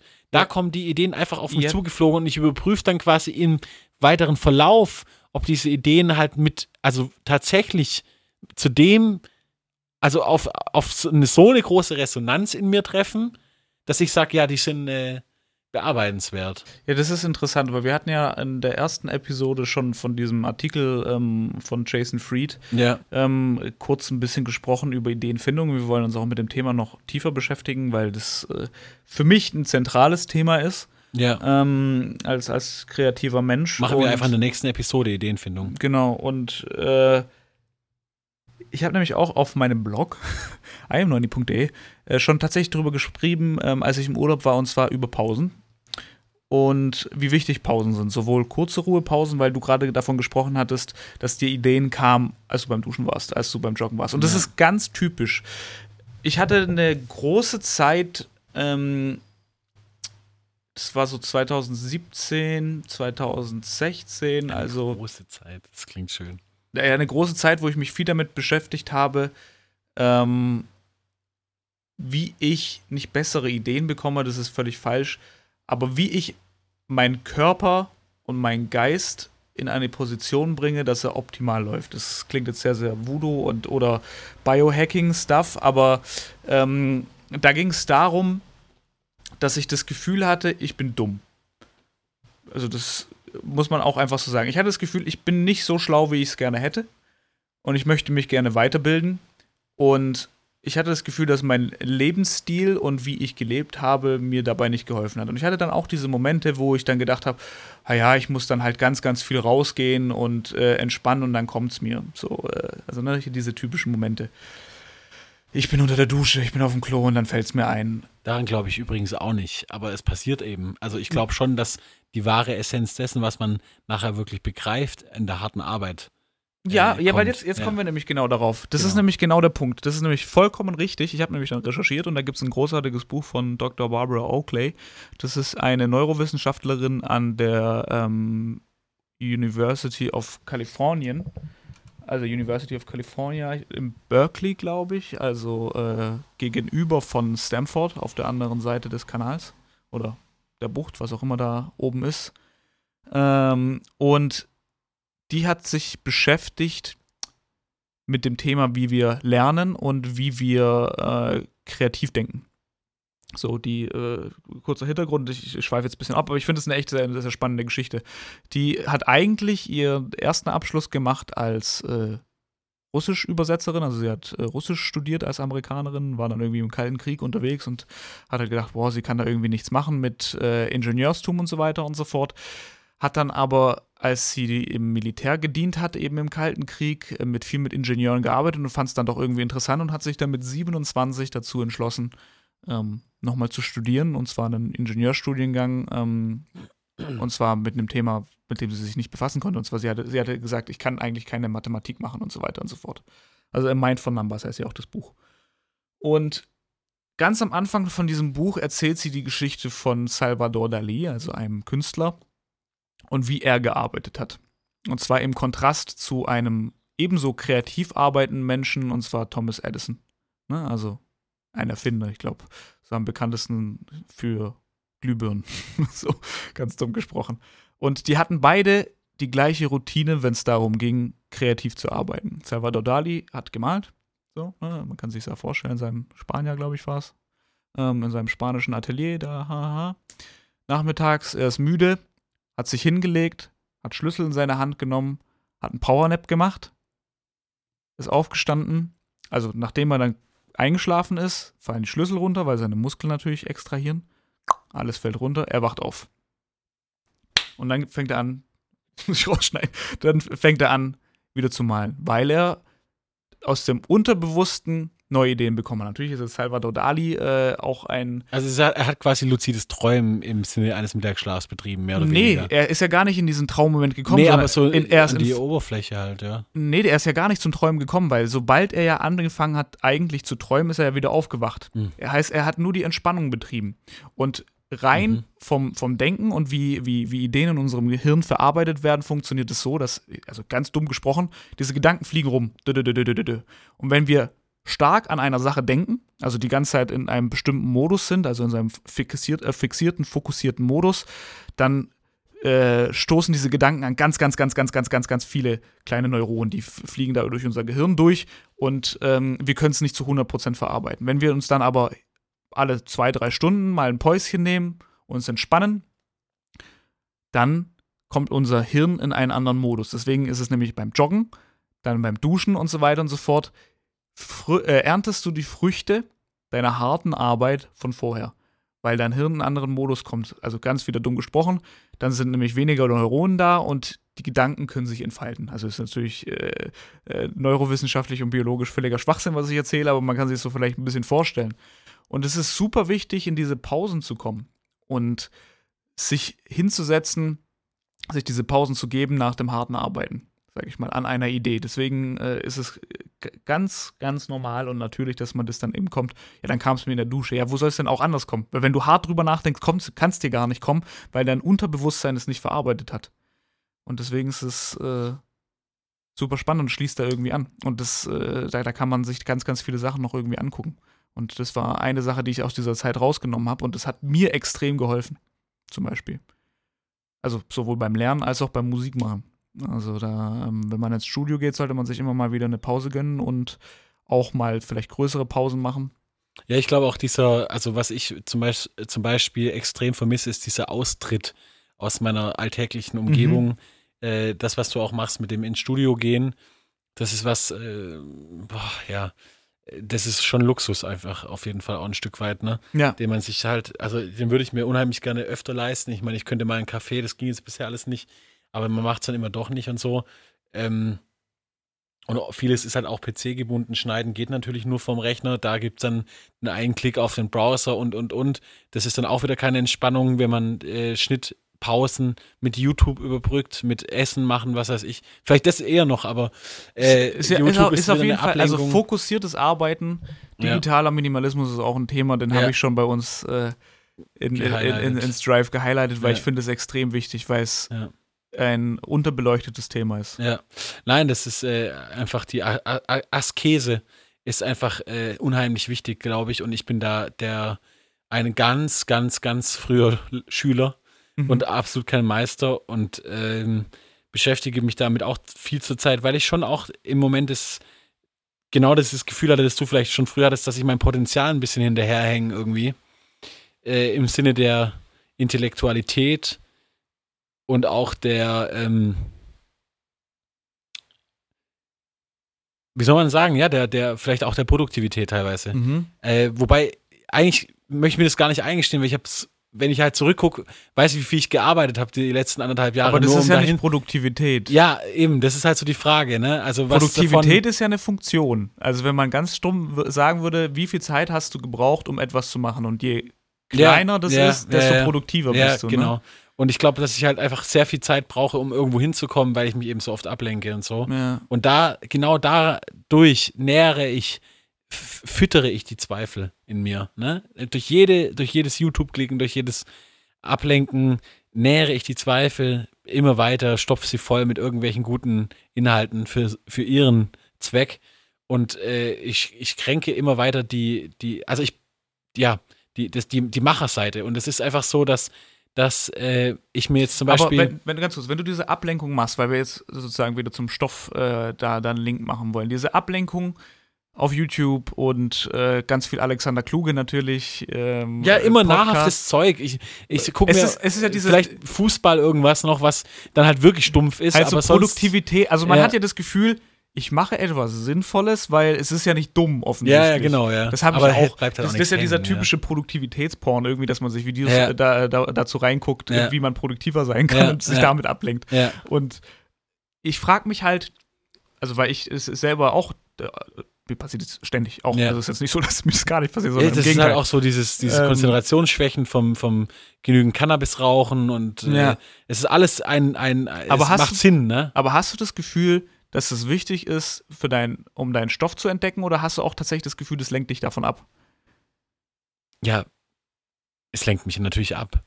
Mhm. Aber es ist auch beides. Also äh, es lenkt mich ab, aber durch die Auseinandersetzung mit großen Künstlern, mit, mit Intellektuellen und Theoretikern wie Alexander Kluge, weil jetzt, oh, das wäre auch mal noch eine, so eine Sache, äh, Alexander Kluge in der Folge zu besprechen, äh, wäre sicherlich mal noch gut für die in weiterer Zukunft. Ähm, aber sich damit zu beschäftigen, ist natürlich auch wiederum äh, ertragreich auf irgendeiner Ebene, aber dann habe ich auch immer das Gefühl, es bleibt eigentlich gar nichts hängen. Vor allem durch den YouTube-Mechanismus bleibt nicht viel hängen. Wenn ich Bücher lese und so natürlich schon, Filme, ich schaue jeden Abend ja einen Film, wenn es irgendwie geht, da bleibt schon auch ein bisschen was hängen, aber auch da relativ wenig, weil ich das Gefühl habe, es ist so nah an YouTube dran irgendwie. Mhm. Ja, auch wenn es im Privatkino zu Hause auf Leinwand und Beamer ist und mit fetter Anlage.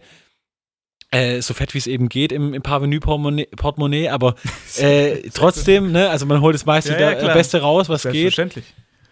als Filme, Filmfreak. Und da denke ich mir dann auch immer, Alter, einen Film vor drei Wochen habe ich angeguckt und ich kann mich an nichts erinnern. So, was, was geht? Also habe ich mich kaputt gekifft in meiner äh, Jugend oder was war Nö, los? Ich, oder? ich glaube, ich glaub, das ist nee, doch ganz. Kannst du ja. dich an das erinnern, was du gestern Mittag gegessen Nee, hast? äh, nee.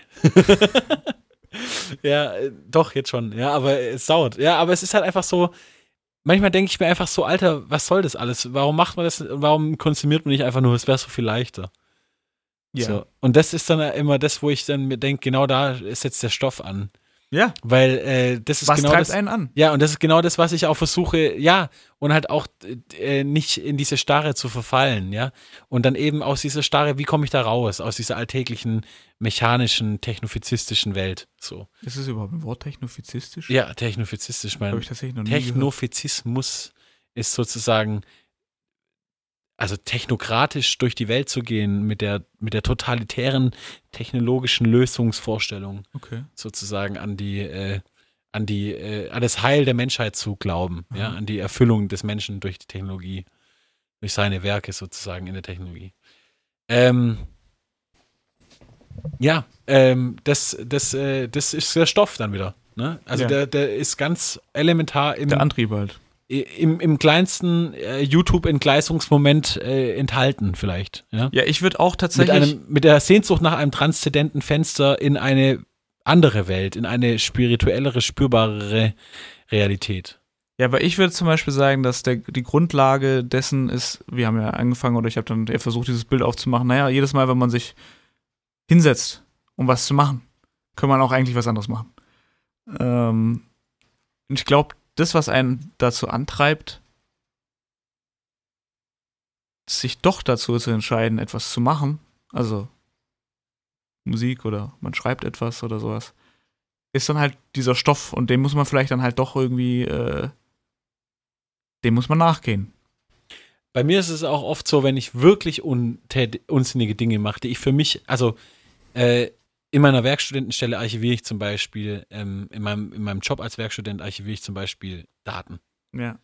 Und nie war der Drang größ, äh, größer und unstillbarer, währenddessen, also im Angesicht der puren Ablenkung, weil natürlich muss ich schon danach schauen und immer wieder kontrollieren und meine Mhm. Arbeit machen, Ja.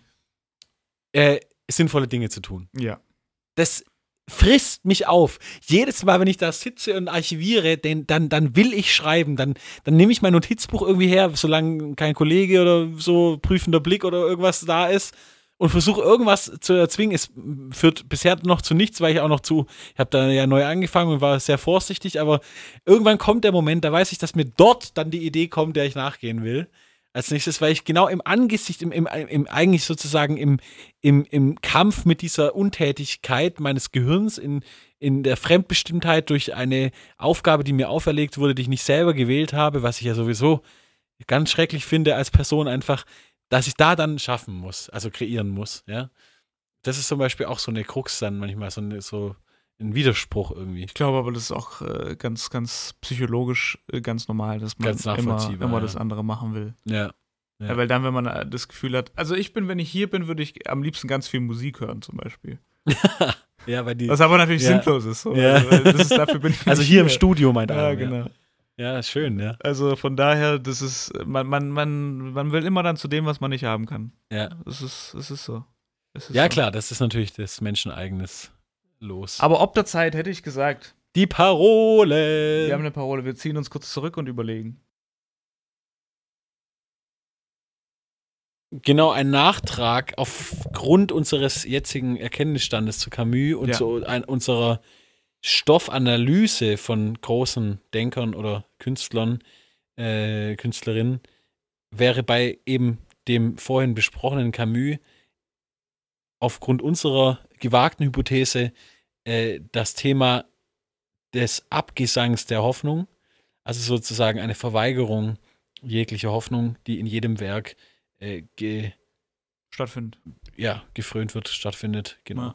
Und die versucht wird eben auch durchzusetzen, also die Weltsicht da- dessen, die darauf basierende Weltsicht, Ja. wird versucht irgendwie schon sehr eindringlich ähm, geschildert oder, oder ja, formuliert irgendwie durch die Erzählungen, ne? Genau. So, die Parole, mon die frère. Parole, ja, bitte, Adam, hau rein.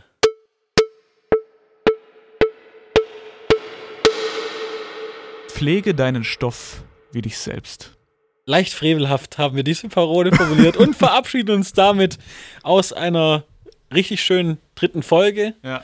Äh, Wir hoffen, es hat euch gefallen. Wir hoffen, ihr hattet äh, angereicherte Gedankengänge. Generell soll diese anderthalb, zweistündige Podcast ähm, Ergüsse sollen euch da zum Nachdenken anregen, zum Mitdenken anregen. Ja, kommt, kommt gerne auch auf jeden Fall in den Diskurs. Wir äh, wollen äh, uns darum bemühen, jetzt auch auf äh, Social Media Plattformen aktiv zu sein, damit wir in den Diskurs kommen, da ich mich ja beispielsweise der Plattform Instagram verweigere.